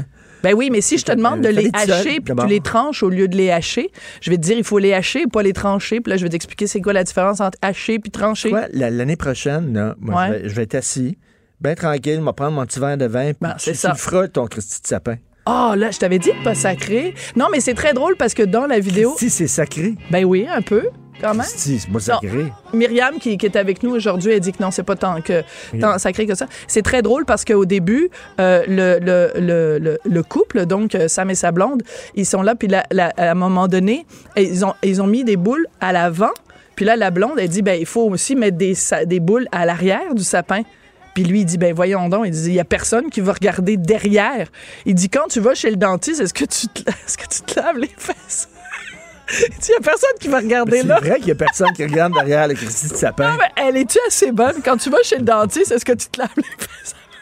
OK. En tout cas, il m'a vraiment fait rire. C'est très drôle. Parce qu'on a déjà eu cette chicane-là dans notre Sur, ancienne laver- maison. la- sur les, mes fesses euh, lavées? Non, sur le sapin, que ça donne rien de mettre des boules à l'arrière du sapin non. parce qu'il n'y a personne qui va voir là. Les, les boules, c'est en avant. Oh, oh, oh. Brum, brum. Mon oncle Richard a encore fait une blague sur les boules. OK, merci C'est beaucoup. vraiment, c'est subtil, hein? Parce que moi, j'écris des chroniques, là, en disant qu'au Gala des Oliviers, il y a trop de vulgarité. Puis là, j'arrive avec toi le vendredi, puis là, tu me dis, les boules, c'est par en avant. Tu sais, c'est comme, que- je fais comment après pour continuer? Oui, tu avais dit qu'il y avait de la vulgarité au gala euh, des Ouais. Puis moi, j'avais écrit, la, la journée où tu avais écrit ça, Ouais. ma chronique se terminait en disant « mange de la merde ». C'était Ouais. la fin de ma chronique et quelqu'un te dit « ben là, tu chiales contre la vulgarité, lis ton chum. Il écrit « mange de la merde ». Ben oui, mais je peux pas écrire tes chroniques, hein? Je peux pas écrire tes chroniques à ta place. Non, puis t'es pas responsable de ce que j'écris. Ben, j'espère. J'espère. Tabarnouche, Ouais, sinon, sinon, je vais faire quoi, là? Imagine que je m'en vais en politique, il va falloir en plus que je sois responsable des chroniques que t'écris. Ben, c'est sûr. Ben là. Ils vont dire, on va-tu euh, marier une femme qui a eu un tel mauvais goût, qui a aucun manque de... qui a aucun jugement à la preuve à marier ce bozo-là? Ah ouais, mais non, t'es pas un bozo. Alors qu'elle est belle, elle aurait pu trouver un gars beaucoup plus beau que lui, beaucoup plus intelligent que lui. Regardez avec qui elle se ramasse. Ce bozo-là. C'est vrai que ça m'enlève beaucoup de crédibilité. Non, ça t'enlève la crédibilité Ah, en ok. tabarnouche. Fait qu'on va mettre une croix sur la politique. On t'écoute un peu plus tard. Merci beaucoup, chérie. Politiquement incorrect. Martino, il aurait pu être humoriste. Mais comme l'actualité n'est pas toujours drôle, il a préféré animer Politiquement incorrect. Cube Radio. Alors, tous les vendredis, après que je parle de fesses et de boules avec euh, ma blonde, il arrive, sentant le chlore parce qu'il s'est baigné avant. Euh, salut François Lambert. Salut Richard Martineau. Je me suis pas baigné un matin. Ah, tu t'es pas baigné un matin? J'ai pas eu le temps. Ah, pas- parce que François, il y a des gens qui disent il est millionnaire. Fait qu'il se lève tard, il fait rien de ses journées, il fait un petit peu de day trading entre deux heures puis trois heures, puis c'est tout, puis euh, bon, il compte son argent. C'est pas vrai. Il a fait 1000 pots de barbe à papa. Ouais, à quoi semaine. ça Ouais. sert d'être riche si tu te fends le cul toute la semaine à faire des pots de barbe à papa? Ben, et Richard, c'est, c'est- c'est- ce, Ouais, qui est ça le fun, ben, ce qui est le fun, c'est qu'on a fait beaucoup d'autres produits, là, mais moi, ça me fait triper que ça fait sept mois à peu près que je, je- je- je- je me suis lancé dans la, la- la production intensive de, de produits d'érable. Et cette semaine, ben, on vient de frapper le 1000 pots ce matin-là. J'avais pas le temps d'aller nager, il m'en, il m'en restait à faire. Et je trouve ça fantastique. Le monde, ça fait rire le monde, hein, parce que le monde... T'es content de faire des barbes à papa? euh, Je suis content de faire découvrir l'érable sous différentes saveurs. C'est ça qui est que je me suis donné quand ça, ça- sans grand mandat, là, mais mon objectif en ce moment dans la vie, c'est de faire vous découvrir l'érable autre que la canne. That's it. Il y a mille façons de déguster l'érable et la barbe à papa en est un. Et les gens l'adorent. Puis moi, ça me fait triper de penser que j'ai fait 1000 barbes à papa. Puis on va peut-être en faire 2000 la semaine prochaine. Puis toi, ça te fait triper de savoir que quelque part, il y a un enfant qui est en train de manger de la barbe à papa que toi, t'as faite. Ouais, mais tu vois, Carl, moi, je ne vise pas les enfants. Tu sais, un produit, c'est toujours du marketing. Moi, je vise les adultes. Il n'y a aucun adulte qui mange de la barbe à papa. Ben, crois-moi qu'il y en a un méchant paquet parce que y a- c'est- ce sont les adultes qui ont goûté chez quelqu'un d'autre, qui n'achètent. Bien sûr, les enfants mangent. C'est rien que du sucre, hein? C'est ça? c'est que du tu sucre. verses du sucre dans une machine, puis ça tourne, puis ça Oui, fait mais c'est du sucre d'érable, c'est pas une saveur. Et c'est là qui est toute la différence. C'est du vrai sirop qui est emmené en sucre, qui a été transformé, qui puis j'ai fait ma propre recette pour que ça goûte le maximum de- de- d'érable. Écoute, c'est une business comme les autres, mais le monde, ça fait rire, Richard. Moi, ça me fait triper que quand, la semaine passée, j'étais dans un meeting avec des gens d'affaires influents à Montréal, tu sais. Oh, on t'achète un building à Philadelphie, puis il dit, toi, François, tu fais quoi dernièrement? Je dis, honnêtement, là, je fais de la barbe à papa. OK? Puis là, la face leur tombe, OK? Comme si c'était une business ils doivent dire, il est- de second ordre. Ils doivent dire, il l'a échappé, là. Il est en, il est en ouais. dépression. Pauvre François, là. Pas en tout. Écoute, je m'amuse. Ça a l'air de rien, mais en un an, on est rendu à six employés. J'achète énormément de barils de la fédération pour être capable de produire du sirop et être capable de le revendre. Donc, tout le monde gagne et moi, je m'amuse. C'est ça qui est important. En tout cas, c'est bon en maudit. tes Mais je lis le journal donner- avant de m'amuser. Écoute, bon, Andrew Scheer qui sac le camp. Oui. Euh, Est-ce que tu vas le remplacer? Non. Hey, hey, honnêtement, une chance, on, on vient de La parler de... du plateau, la clique du plateau dit que tu devrais te présenter. Oui, puis le monde a voté pour que je sois trois, je suis troisième. Moi, ça me fait, honnêtement, ça me fait une fleur, puis ça me fait sourire parce qu'il y a eu Caroline Mulroney avant. Euh, il y a Maxime Bernier deuxième et je suis troisième. Puis Après ça, il y a Ronan Ambrose, euh, Gérard Deltel. Ça me fait sourire que les gens pensent que... Parce que la clique du plateau, on s'entend, c'est un site satirique, humoristique, Ben qui se foutent la plupart du temps de ma gueule, jusqu'à temps qu'ils ont découvert que je n'étais pas un imbécile à temps plein. Et souvent, ils sont d'accord avec moi maintenant. Donc, tu sais, ils sont partis d'un gars qu'on ramasse François Lambert. Hein? Ah, il est pas si cave que ça.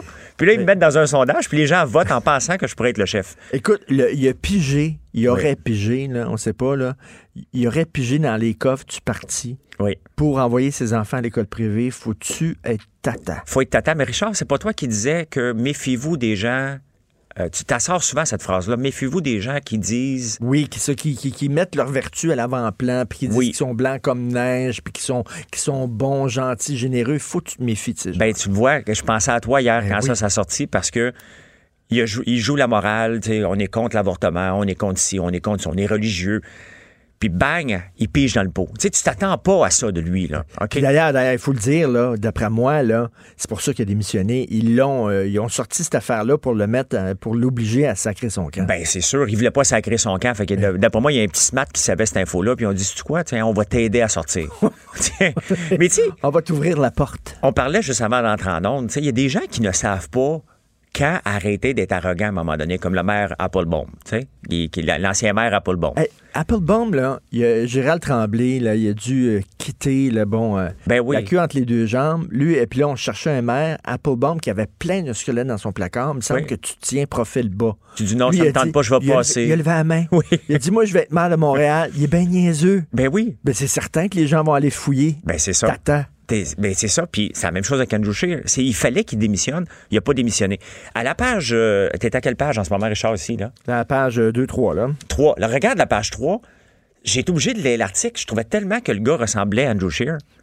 Mais ça n'a pas rapport avec ça. C'est un. Ça, c'est le gars qui est rentré dans un téléphone cellulaire Oui. euh, des, des vedettes. D'ailleurs, t'étais-tu là-dedans, toi? Non. Non. Personne qui veut. Non, mais Jessica. Arnois est dedans, puis on en parle dans le, dans le, dans le journal. Et Jessica, bon, c'est mon ancienne blonde, c'est resté une amie. Et dernièrement, ça fait un an que j'y parlais. Qui n'est pas ton ancienne blonde? Euh. Quelle fille n'est pas ton ancienne blonde? Tu veux qu'on fasse le tour de bataille des artistes? Non, non, c'est une joke. C'est une joke. euh, C'est qu'on est mon oncle des fois. Euh, mais Jessica, euh, ça fait un an que je, je l'écris. À chaque fois qu'elle me, que- que- elle me disait, mais c'est qui? Fait que là, je dis, ben, je suis ton ancien chum, je m'appelle François Lambert, je suis un ex-dragon, là, c'est des fois que tu me connaisses. Donc, son téléphone était tellement buggé qu'elle réussissait jamais à savoir c'était qui. Ah oui. Donc, euh, dernièrement, elle m'a donné un autre numéro de téléphone que je puisse la rejoindre parce que sur son numéro euh, que tout le monde connaît, euh, Elle, elle savait que quelqu'un est elle Pierre. me disait, ben, je suis hacké. Appelle-moi pas, ça, ça marche pas, je suis hacké sur mon, sur mon téléphone, je comprenais Qu'est-ce pas. que ça faisait? Ben, il pouvait contrôler ses textos, mais elle avait pas ses textos en temps réel. Il y avait des- c'était- c'était c'était- c'était le, c'était le bordel, là. Mais j'ai rien envoyé de Il compromettant. faisait ça pour son fun, le gars. Ouais. As-tu vu, il a, il a déjà travaillé pour Desjardins? En plus. Desjardins mérite pas ça, il n'y a pas rapport, mais maudit que ça n'a pas de sens, tu sais. ça n'a pas de bon. Hey, écoute, Oui. page 4-5. Oui. Euh, Ottawa veut que les pros du poker paient aussi des impôts parce que les autres, ils participent à des gros tournois de poker, ces gars-là. Oui. Euh, puis ils vivent de ça. Oui. C'est des joueurs de poker professionnels. Exact. Puis euh, ils payent pas d'impôts. Qu'est-ce que t'en penses? Est-ce qu'ils devraient payer Défi- d'impôts? définitivement, parce que là, on n'est plus dans le jeu de hasard. Euh, on est dans un gagne-pain. Ils vont pas là pour s'amuser, pour passer un bon moment. Ils s'en vont pour gagner. Je te fais un lien. Dans le day trading, tu as parlé au tout début que je faisais Oui. du day trading à l'occasion. Du day trading, si tu fais, tu achètes puis tu revends, donc tu fais du gain en capital à l'occasion puis des pertes en capital, cette partie, le gain en capital qui est moins imposable, lorsque tu fais du day trading, le gouvernement n'est pas, pas cave, il dit non, non, non, non, c'est pas du gain en capital que tu fais. C'est un revenu d'entreprise. Donc, tu vas t'imposer au- à la taxation du revenu d'entreprise et non du gain en capital.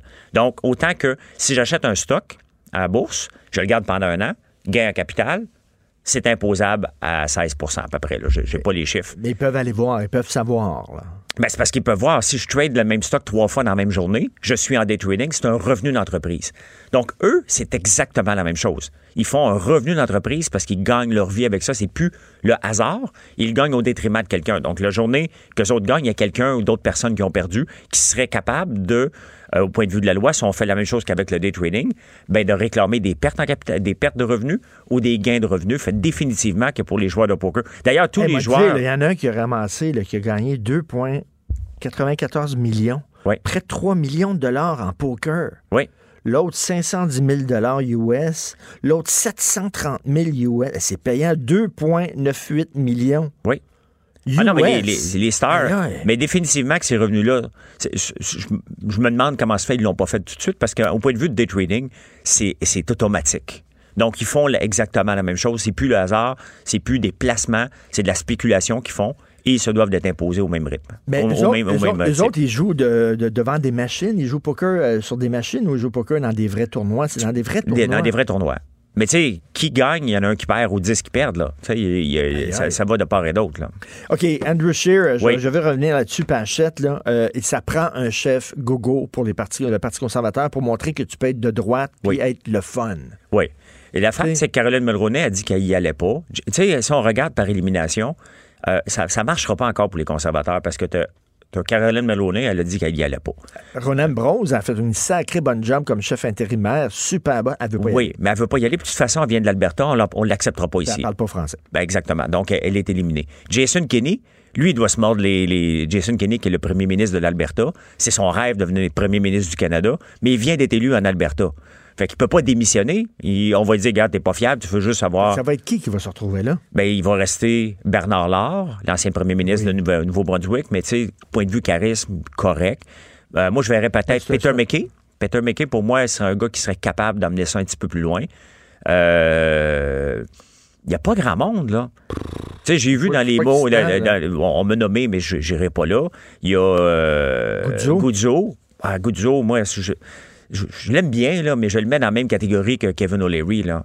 Ben oui. C'est c'est une grande gueule qui fait un spectacle. L'un qui s'appelle euh, Mr. Wonderful, lui a décidé de s'appeler Mr. Sunshine. là. Ben oui. Donc, euh, ça fait pas, pour moi, ça fait pas sérieux pour... euh, C'est un dragon, c'est un. oui, oui, dragon, ben, on euh, aime ça les dragons se présenter en politique.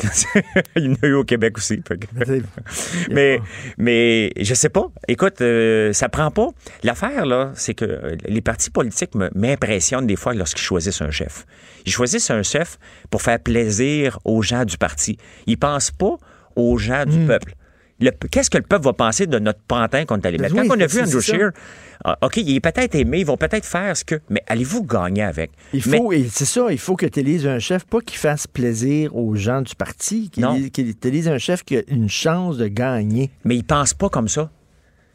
Mais ils pensent pas parce que euh, ça va être la course maintenant qui va vendre des cartes de membres. Et juste ça, moi, c'est assez pour que je me présente jamais. Qui va pouvoir rassembler les deux côtés du parti? Parce que tu as, des conservateurs qui sont euh, de- conservateurs fiscaux, oui. puis tu as des conservateurs sociaux, qui autres sont contre les mariages gays, puis sont contre l'avortement, puis tout ça. Il y a deux ailes. Mais le problème, Qui Richard... va pouvoir les rassembler, ces ailes Ça va être impossible parce que l'affaire, c'est qu'on a jumelé le Reform Party avec l'ancien Parti conservateur progressiste. On a mis deux gens ensemble, on a dit arrangez-vous, mariez-vous, travaillez ensemble. Les, les têtes fortes du Reform Party sont encore là. D'ailleurs, c'est c'est eux qui ont dominé l'Alberta et la Saskatchewan.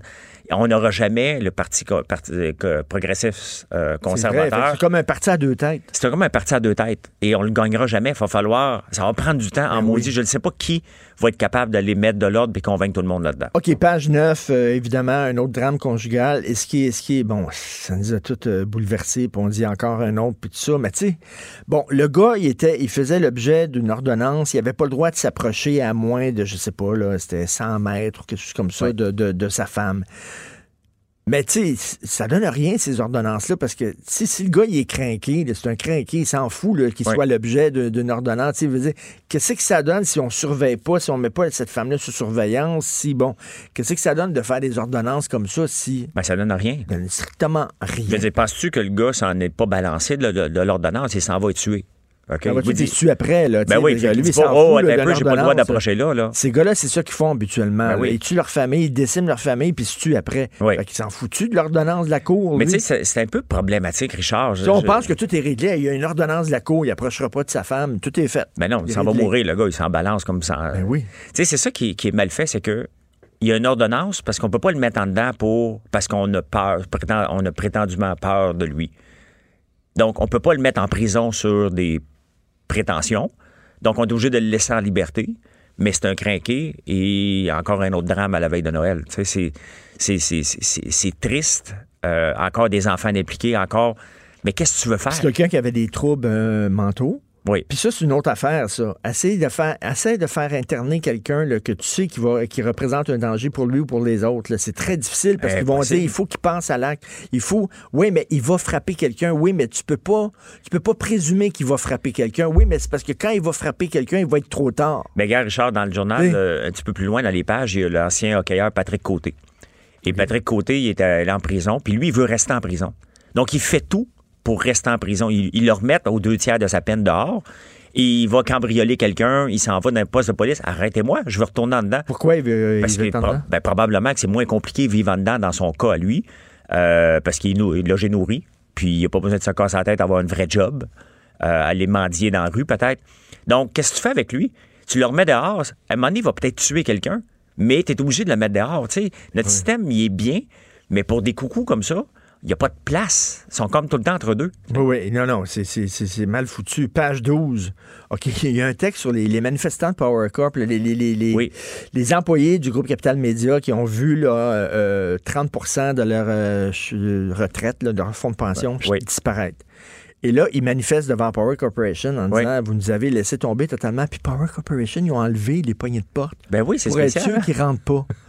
ils ont enlevé les poignées de porte. Faut-tu être assez niaiseux? Ben, pourquoi ils n'ont pas mis des chaînes? Il y Ben avait oui. peur. euh, C'est-tu vraiment en or? Elles sont belles, leurs poignées de porte, mais des enlevées? Ils ont enlevé les poignées de porte. Mais en tout cas, mais ces gens-là, puis quand tu sais, là, que euh, Martin Cochon, son entreprise, c'est un canard boiteux, ça fonctionnait pas, c'est vraiment, là, tu sais, puis lui, il se payait 500 000 par année. Mais ça, Richard, là, Ça, c'est là, complètement, là, notre gouvernement est, est vraiment, à, at large, là, complètement loser lorsqu'il vient le temps de, négo- de faire une vérification diligente sur les entreprises.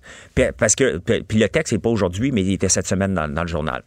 Euh, ils ont dit, ben écoute, on a prêté de l'argent dans un d'un fonds qui venait pour la, la- la- numériser, la, euh, voyons, le, le- amener le, le papier journal vers euh, le numérique, excuse. Donc, on n'avait pas à vérifier comment il était pour dépenser l'argent. L'argent allait pour euh, vers le numérique. Il leur donne 10 millions de dollars. Richard, je m'excuse, moi, si n'importe quelle entreprise que je vais, là, n'importe quelle banque ou un investisseur qui investit dans mes entreprises, ou moi-même lorsque j'investis, tout de suite, là, je contrôle le salaire du dirigeant. Point final. Ben oui. Je contrôle son compte de dépenses. Tu ne m'auras pas ailleurs, là. OK? Parce que tu as un salaire de 100 000, c'est 100 000 que tu vas avoir, puis tu ne me verseras pas un dividende de 300 000 alors que mes fonds vont être détournés. Tu nous, as, tu nous as raconté la semaine passée cette histoire tellement drôle que deux, investisseurs, là, ils ont voulu que tu investisses dans leur compagnie, puis tu les as croisés à l'aéroport. Ces gars-là, ils partaient à Caillou Coco. euh, Là, tu dis, ben là, c'était assez d'argent pour aller à Caillou Coco. Tu me dire pourquoi tu me demandais à moi d'investir dans ton entreprise? Ben, exactement. Donc, ils font la même chose avec Martin Cochon, qui n'avait pas d'argent. Il se paye un salaire de 500 000 sur le bras du gouvernement. Cœur, hein? Euh, Jessica euh, et Power- derrière, c'est Power Corp, mais tout ça est séparé. Des, entreprises, il ne faut pas mêler quand même. C'est des vases qui sont pas communicants. Chacun son Inc. Euh, mais sauf. L'impression, l'impression que j'ai, c'est que Martin Cochon, là, il a dit, moi, traire cette vache-là, là, c'est une vieille vache, là, elle est en train de crever, là, moi, te la traire jusqu'à temps qu'elle meure. Exactement. M'a- m'a essayé de siphonner le maximum d'argent pour mettre ça dans mes poches, puis après ça, elle va mourir, l'entreprise va mourir, puis je m'en calisse. Parce que, exactement. Il s'en calisse parce que qu'est-ce qu'il a fait, Martin Cochon, pour aider cette entreprise-là à l'emmener plus loin? Absolument pas. Il a, il a siphonné 2,5 millions en salaire minimum. Il n'y a rien changé. Il n'a rien changé. Le droit, le soleil, c'est la même présentation graphique, mais il n'y a rien changé. Absolument rien. Le problème, Richard, puis ça, c'est un problème peut-être que le gouvernement de- va devoir se pencher, c'est qu'avant qu'il y ait un transfert d'entreprise, qu'il y ait un fonds de retraite, il va falloir qu'ils disent si t'as- on veut pas se mêler de ce qui se passe dans les entreprises. non, mais, mais- là, il y a trop de scandales. Non, mais la même affaire que Bombardier. Ben, c'est ça. Ils ont donné plein d'argent à Bombardier, puis eux autres, ils ont pigé là-dedans pour se donner des bonnies. Il me semble que c'est pas, c'est pas dur, là. C'est pas, c'est pas difficile. Juste en, à mettre en une bas du contrat, en bas du contrat, tu mets une clause. That's it. Cet argent-là va dans ton entreprise et pas dans tes poches. Exactement. Impossible de faire. c'est- Richard, Point. je la mets dans toutes les causes, clauses, puis on me la met. Mais là, on met des gens. Ça revient de où, Richard? C'est simple, OK? On met des gens ministres, on met des gens en charge qui n'ont jamais rien géré une scène. Ils ne savent pas comment gérer des due diligence, des vérifications diligentes pour mettre des. Des, des choses de base, parce que pourquoi tu mets ces clauses-là? Pourquoi tu penses qu'on les met? Parce qu'on s'est déjà fait fourrer une première fois. On apprend, des fois, on apprend avec 10 000. Eux autres, le problème avec le gouvernement en ce moment, lorsqu'ils font des niaiseries de même, ça coûte 10 millions, ça coûte 1 milliard, ça coûte 500 000. Ça lâche pas de, de coûter de l'argent parce qu'on met des incompétents pour, pour même, mettre affaire des de- clauses. même affaire, le bail-out en 2008 là, aux. États-Unis. Ils ont donné de l'argent à plein de grosses banques pour les sauver de la faillite. La première chose que les dirigeants de ces banques-là ont fait, c'est qu'ils ont pris l'argent du bail-out puis se sont payés des salaires puis des bonnies. Merci, exactement. Faramineux. Alors qu'une petite clause de à peine 10 mots aurait tout réglé ça. Les offres de Québec sous l'inflation, page 20. Les syndicats demandaient mer et monde. Complètement déconnecté, 28% d'augmentation, complètement fou. Mais là, je parlais à Michel Gérard. Michel Gérard, trouve que les offres du gouvernement sont insultantes. Il dit c'est en bas de l'inflation, ça n'a pas de bon sens. Mais Richard, je suis d'accord que c'est complètement insultant et je ferais la même chose chez au gouvernement. OK? Vous voulez nous niaiser avec du 21 puis du 28 puis penser ne pas être réaliste, nous mettre des offres qui ne sont pas réalistes? Puis en vous disant, parce que ce que les syndicats disent, on le sait qu'on n'aura pas ça, mais on demande plus pour avoir moins. Ça, c'est une attitude de loser de 1950, même pas 1970. C'est plus comme ça qu'on Ah négocie aujourd'hui. On Ben, négocie tout de... le temps comme ça, tu demandes tout le temps plus pour avoir Non, tu moins. négocies de bonne foi, t'amènes tes éléments forts. Voici ce qu'on fait de bien dans la société et voici pourquoi qu'on mériterait. Au lieu de travailler sur on va partir d'en haut puis on va descendre, fait que le gouvernement, il ferait bien. Moi, j'aurais dit, vous avez zéro. OK? Vous voulez demander 21, ben on a zéro. That's it. Maintenant, on va se rejoindre. niaises, tu me niaises, je te niaise. je te niaise. Puis on va se rejoindre à deux. Puis ça va finir à deux à la fin. Là. Peu importe, ça ne donne même pas rien de négocier. Mettez 2 Non, non, mais à puis, en plus, quand le syndicat là, dit 28 là, c'est qu'ils veulent même pas négocier parce qu'ils savent que jamais, jamais, jamais dans 100 ans, le gouvernement va accoter ça. Mais non. Fait qu'eux autres, et c'est comme s'ils disaient Regarde, on s'en fout, on veut, on veut sortir, nous autres. Oui. On veut vous mettre le bâton dans les roues, on veut sortir dehors. Mais ce qui va arriver, exactement, les autres, ils veulent sortir parce que c'est ça le but du syndicat, c'est de justifier que dans le fond, que ils vont envoyer 2,1% au lieu de 2, mais ils vont avoir passé un mois dans la rue pour 0,1% Le syndicat, eux autres, les chefs vont continuer à avoir leur argent. Les employés vont un peu moins parce qu'ils vont aller piger dans le fond, puis ils vont aller chercher 0,1% des pinottes pour absolument rien au lieu de négocier de bonne foi. Et c'est ça qui m'énerve dans les négociations syndicales patronales, c'est qu'il n'y a pas de bonne foi. Ce que j'aime du gouvernement Legault, c'est qu'ils ont dit on ne fera pas une négociation mur à mur. C'est-à-dire que nous autres, là, on vous on trouve qu'on va on est prêt à donner plus pour certaines professions. Oui. Là, ils ont dit les professeurs puis les préposés aux bénéficiaires. Définitivement. Ça, c'est bon. C'est pas vrai qu'on va vous donner, mettons, 2% pour tout le monde. Ben non. Il y a des gens qui, selon nous, ils méritent euh, plus que d'autres. Ben oui, les préposés aux bénéficiaires, je pense que ça gotte même pas 15 piastres de l'heure. C'est ridicule le salaire qu'on paye pour ces gens-là pour, pour ramasser les gens à l'hôpital. C'est une job de base là, qu'ils ont. C'est pas facile. Boris Johnson Oui. gagne son pari. Oui. Écoute, il est rentré fort. Là. Oui. Majorité absolue. Tout le monde riait de lui. Tout le monde disait c'est comme un Trump britannique, quel niaiseux, puis tout ça. Les gens sous-estiment la colère du peuple. Oui, mais tu sais, exactement. Les gens sont tannés. Puis c'est la même raison pourquoi Trump est rentré, là. Ben Et oui. c'est la même raison pourquoi Maxime Bernier pensait qu'il était pour aller rentrer premier ministre. Les gens veulent du vrai, veulent des gens qui disent les, les- les vraies affaires parce qu'on est tanné. Regarde Andrew Scheer. Andrew Scheer nous a menti, puis il avait de l'air d'un enfant, d'un enfant de cœur, ce gars-là. là. C'est sûr que lui, tu peux y faire confiance, mais il est allé piger dans le pot. Donc, les gens sont tannés des politiciens qui sont pas capables de répondre. Tu as vu cette semaine Catherine Dorion? Avec son montage vidéo? C'est pas mal, hein? Écoute, euh, C'est pas mal, hein? C'est baveux de Catherine Dorion, mais my God que je l'aurais Ben, fait. ça, c'est le fun. Oui. Ça, c'est le fun. Là, elle parle des vraies affaires. Là, c'est Exactement. pas les vêtements puis des affaires. Là, elle parle des vraies affaires. Puis tu vois Nathalie euh, Roy, je pense, euh, la, la, Oui. la- tabarnouche, répond à la question. parle des blibli, Mais c'est pour ça que des Boris parce que c'est mondialement, c'est de la bullshit constamment qu'on se fait dire, parce qu'ils veulent pas se mouiller, et ça donne une vidéo. Honnêtement, chapeau à Catherine Dorion cette semaine pour avoir ces baveux. Euh, ça doit être une belle, atmosphère au Salon Bleu, mais moi, j'adore ça. Ben, merci beaucoup, François. D'ailleurs, euh, Jonathan, euh, t'en as parlé hier, justement, du vidéo de Catherine Dorion. Puis toi aussi, euh, t'aimais ça.